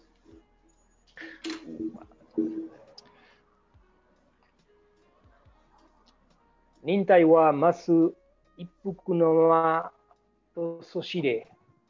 La primera regla sabe que la perseverancia y la paciencia es solo un momento. Ok, excelente. Muy bien, bueno. Ahí está, fantástico. Así que ya, nos quedan cinco minutitos, eh, Esteban. De mi parte, nada, un millón de gracias. Me, alegra mucho que, bueno, obviamente que aceptaste la propuesta casi de una. También te quiero agradecer eh, junto con Santi que, bueno, compartiste eh, la, transmisión con Oscar, que, bueno, como que ese fue nuestro puente, digamos, este, entre nosotros. Este, y un poco, bueno, la idea, la idea de esto es lo que nombraste también y lo que han nombrado los demás invitados eh, es esto, ¿no? De empezar a, conectar eh, eh, con, todos los Guyus, ¿no? y que cada uno tenga, tenga a mano esta, esta disposición y que, bueno, que puedan expresar y compartir sus puntos de vista y sobre todo las experiencias, ¿no? Que es, para nosotros dos, sobre todo para Santi y para mí, que somos bebés en esto, no, no, nos gusta, nos viene bien, no vamos a decir que no, y además, obviamente eh, nada, para compartirlo con todos. Así que nada, de mi parte, muchísimas gracias. Santi, lo que quieras agregar. Eh, yo quería hacerte dos preguntas. Una para la próxima vez que te entrevistemos, que es eh, algún tema que no se tocó hoy y te haya gustado tocar. Ah, qué difícil. A ver, ¿qué puede ser? Em, sí, eh, ¿qué no tocamos? bueno, tal vez se basó un poco toda, la charla en, mí, tal vez un poco era esa la, la idea que ustedes me habían dicho de contar desde mi punto de vista, pero también mis experiencias, pero eh, tal vez, bueno, se podría hablar un poquito más sobre lo que es, un poquito más en profundidad sobre mi punto de vista en la Bushinkan, ¿no? Este, por ejemplo, no hemos tocado temas tal vez que, que tienen que ver con determinadas este, cuestiones más, más rígidas, o entre comillas rígidas, como grados o exámenes o cuestiones, este, ¿no? este, ciertos limitantes eh, este, dentro de lo que es este, Bushinkan, que, que, mucha gente a veces le teme o cuesta. Eh, creo que es algo que le preguntaban a Alex de México, ¿no? el, tema de, tema de los grados y demás. Eh, a ver si quieren puedo hablar sobre eso, de cómo yo gradúo a una persona, o qué son, cuáles son los puntos que uno que, busco en, una persona para, graduarla, en base a la experiencia que yo tuve también en Japón con respecto a, cómo me graduaron allá, eh, sabiendo que no hay un, examen y demás, este, y lo mismo la, cuestión de lo, rígido de un examen, hasta qué punto a mí me, me parece que es ayuda como un, una forma de organizar o de organizar al alumno, darle herramientas, al mismo tiempo también como este, mal llevado puede ser un, limitante, que, lo único que haga es que, lo mantengas como encerradito en, un lugar, este, en cuatro paredes. Eso puede ser un tema interesante. Este, Sin duda. ok, me gustó, me gustó. Y la última pregunta, eh, ¿a quién te gustaría ver como invitado en una futura edición? Ya para una temporada 2, más que para la temporada 1. Bueno, Mauro se lo mencionaba porque es, mi compañero. Ale tal vez no es muy, es más perfil bajo para estas cosas. Pero tal vez me gustaría que, pudieran entrevistar a, más Daishihan. que, que puedan empezar a, a, abrir esto, el juego, de tal manera que podamos todos ver y escuchar.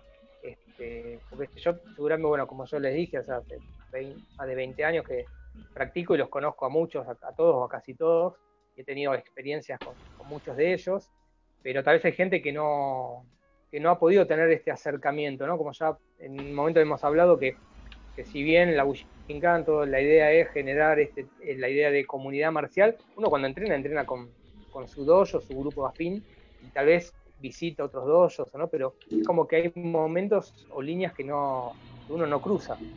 Eh, una cuestión natural, este, porque tal vez al, que vive en una zona no le conviene ir a otra, eh, y bueno, o tal vez no conoce. estaría bueno que, que, puedan, que se pueda abrir esto, así como se abrió para el lado de Japón con Oscar o el lado de México para Alex, que tal vez este, puedan este, entrevistar a gente del interior del país, por ejemplo. Sin duda. Nos spoileaste un poquito la temporada 2, pero estaba bien. Así que estaba, está aceptable la idea. Eh, nos queda un minuto. Salimos y volvemos a entrar rápidamente.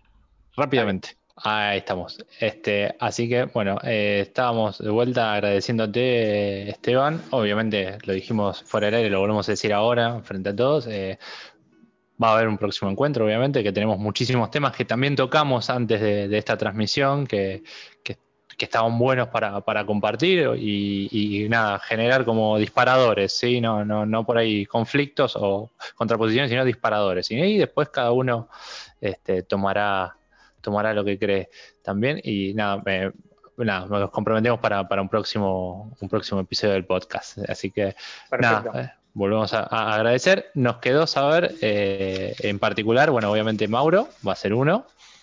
Este, hoy a los Daichi Hanes, que un poco dijimos que para la próxima temporada esperemos eh, tenerlos en vista. Este, y después, no sé si había alguno más o alguna más. Sí, del interior del país, porque es una experiencia también muy particular, ¿no? hay gente que se tuvo que acercar de, otras provincias a Buenos Aires porque no, no, había otra posibilidad. Este, bueno, cómo hicieron la gente para desarrollar en su provincia que, que creciera y que este, lo que yo, porque he vivido toda esa experiencia, de la vida local, de gente que tenía que venir de Mendoza, de gente que tenía que venir de Neuquén, de gente que, tenía que este, venir de, de, distintos puntos en los cuales este, era muy complejo porque ellos nos veían a nosotros y decían, y ustedes lo tienen acá al Shihan. Y nosotros tenemos que volver allá, estamos alejados. Eh, y es lo mismo que nos pasa tal vez con Japón, ¿no? Entonces, este, ver cómo, ellos este, también han hecho un trabajo realmente complejo que es el no contar, hoy sí, bueno, tal vez hay más referentes y gente que incluso ha viajado a Japón, ¿no? Pero eh, cómo fueron los inicios en algunas provincias de, Argentina, eh, incluso ir más allá y cómo fue en otros países de Latinoamérica también, este, cómo se veía esto, porque nosotros lo vemos desde este lugar, en el cual fuimos de alguna manera privilegiados de que se tocó primero este país, pero este, estaría bueno también hacer construir un mapa de cómo se fue después dando todo por, los distintos países de, Sudamérica. Mm. Sí, sí, nos comprometemos, nos comprometemos, obviamente, y un poco también lo que decíamos de eh, estas entrevistas de reconstruir la historia y de compartir la historia de, de obviamente, Bushinkan en Argentina y, ¿por qué no?, de, del hispano parlante también, ¿no? Que... Claro, para, que no quede tan porteño y, y, después incluso, no solo en, Argentina, que ya lo hicieron, ¿no?, con, con Alex. exacto. Y con Oscar, porque no está acá. Claro. Exactamente. Así que nada, eh, de mi parte, nada, nuevamente muchísimas gracias, un gran gusto, este, de, corazón. Eh, ojalá podamos eh, compartir entrenamientos cuando, cuando todo esto pase. Este, y nada. Seguramente. Así que, Santi, no sé si Muchas gracias a ustedes. no, yo nada más quería bueno agradecerte por, por todo lo que nos contaste, por, por coparte a venir, eh, es, eh, nos ayuda un montón esto a nosotros también. Nos ayuda a crecer como eh, practicantes, nos ayuda a crecer con el programa. es muy valioso. Muchas gracias. gracias a ustedes y también es un, ejercicio que uno hace.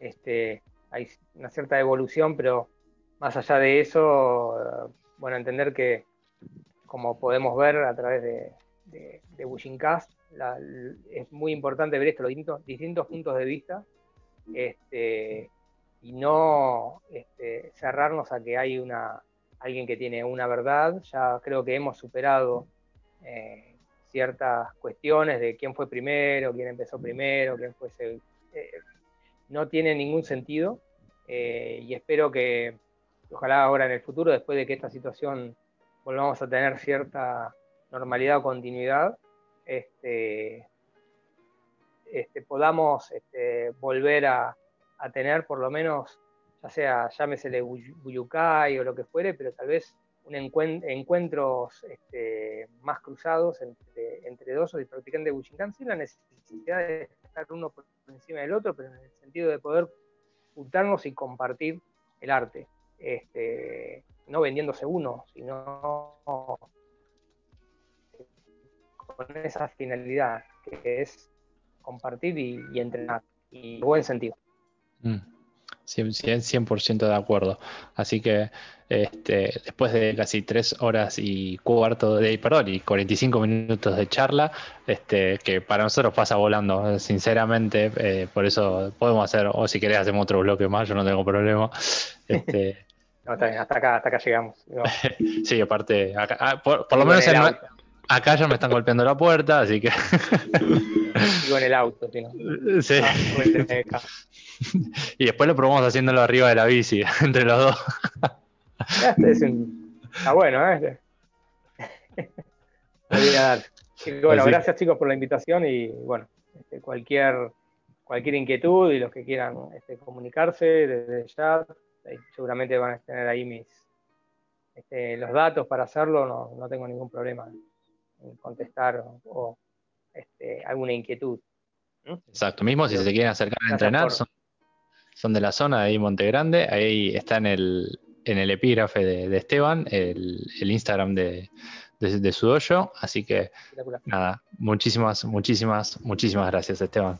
Gracias a ustedes. Placer. Nos estamos viendo la próxima semana, entonces, Santi. Exactamente, nos vemos el domingo, posiblemente a la misma hora. Posiblemente, veremos, veremos. Según el invitado, veremos. Así que. Bueno, con esto concluimos entonces por hoy. Nos vemos, muchachos. Un saludo. Muchachas, gracias por todo.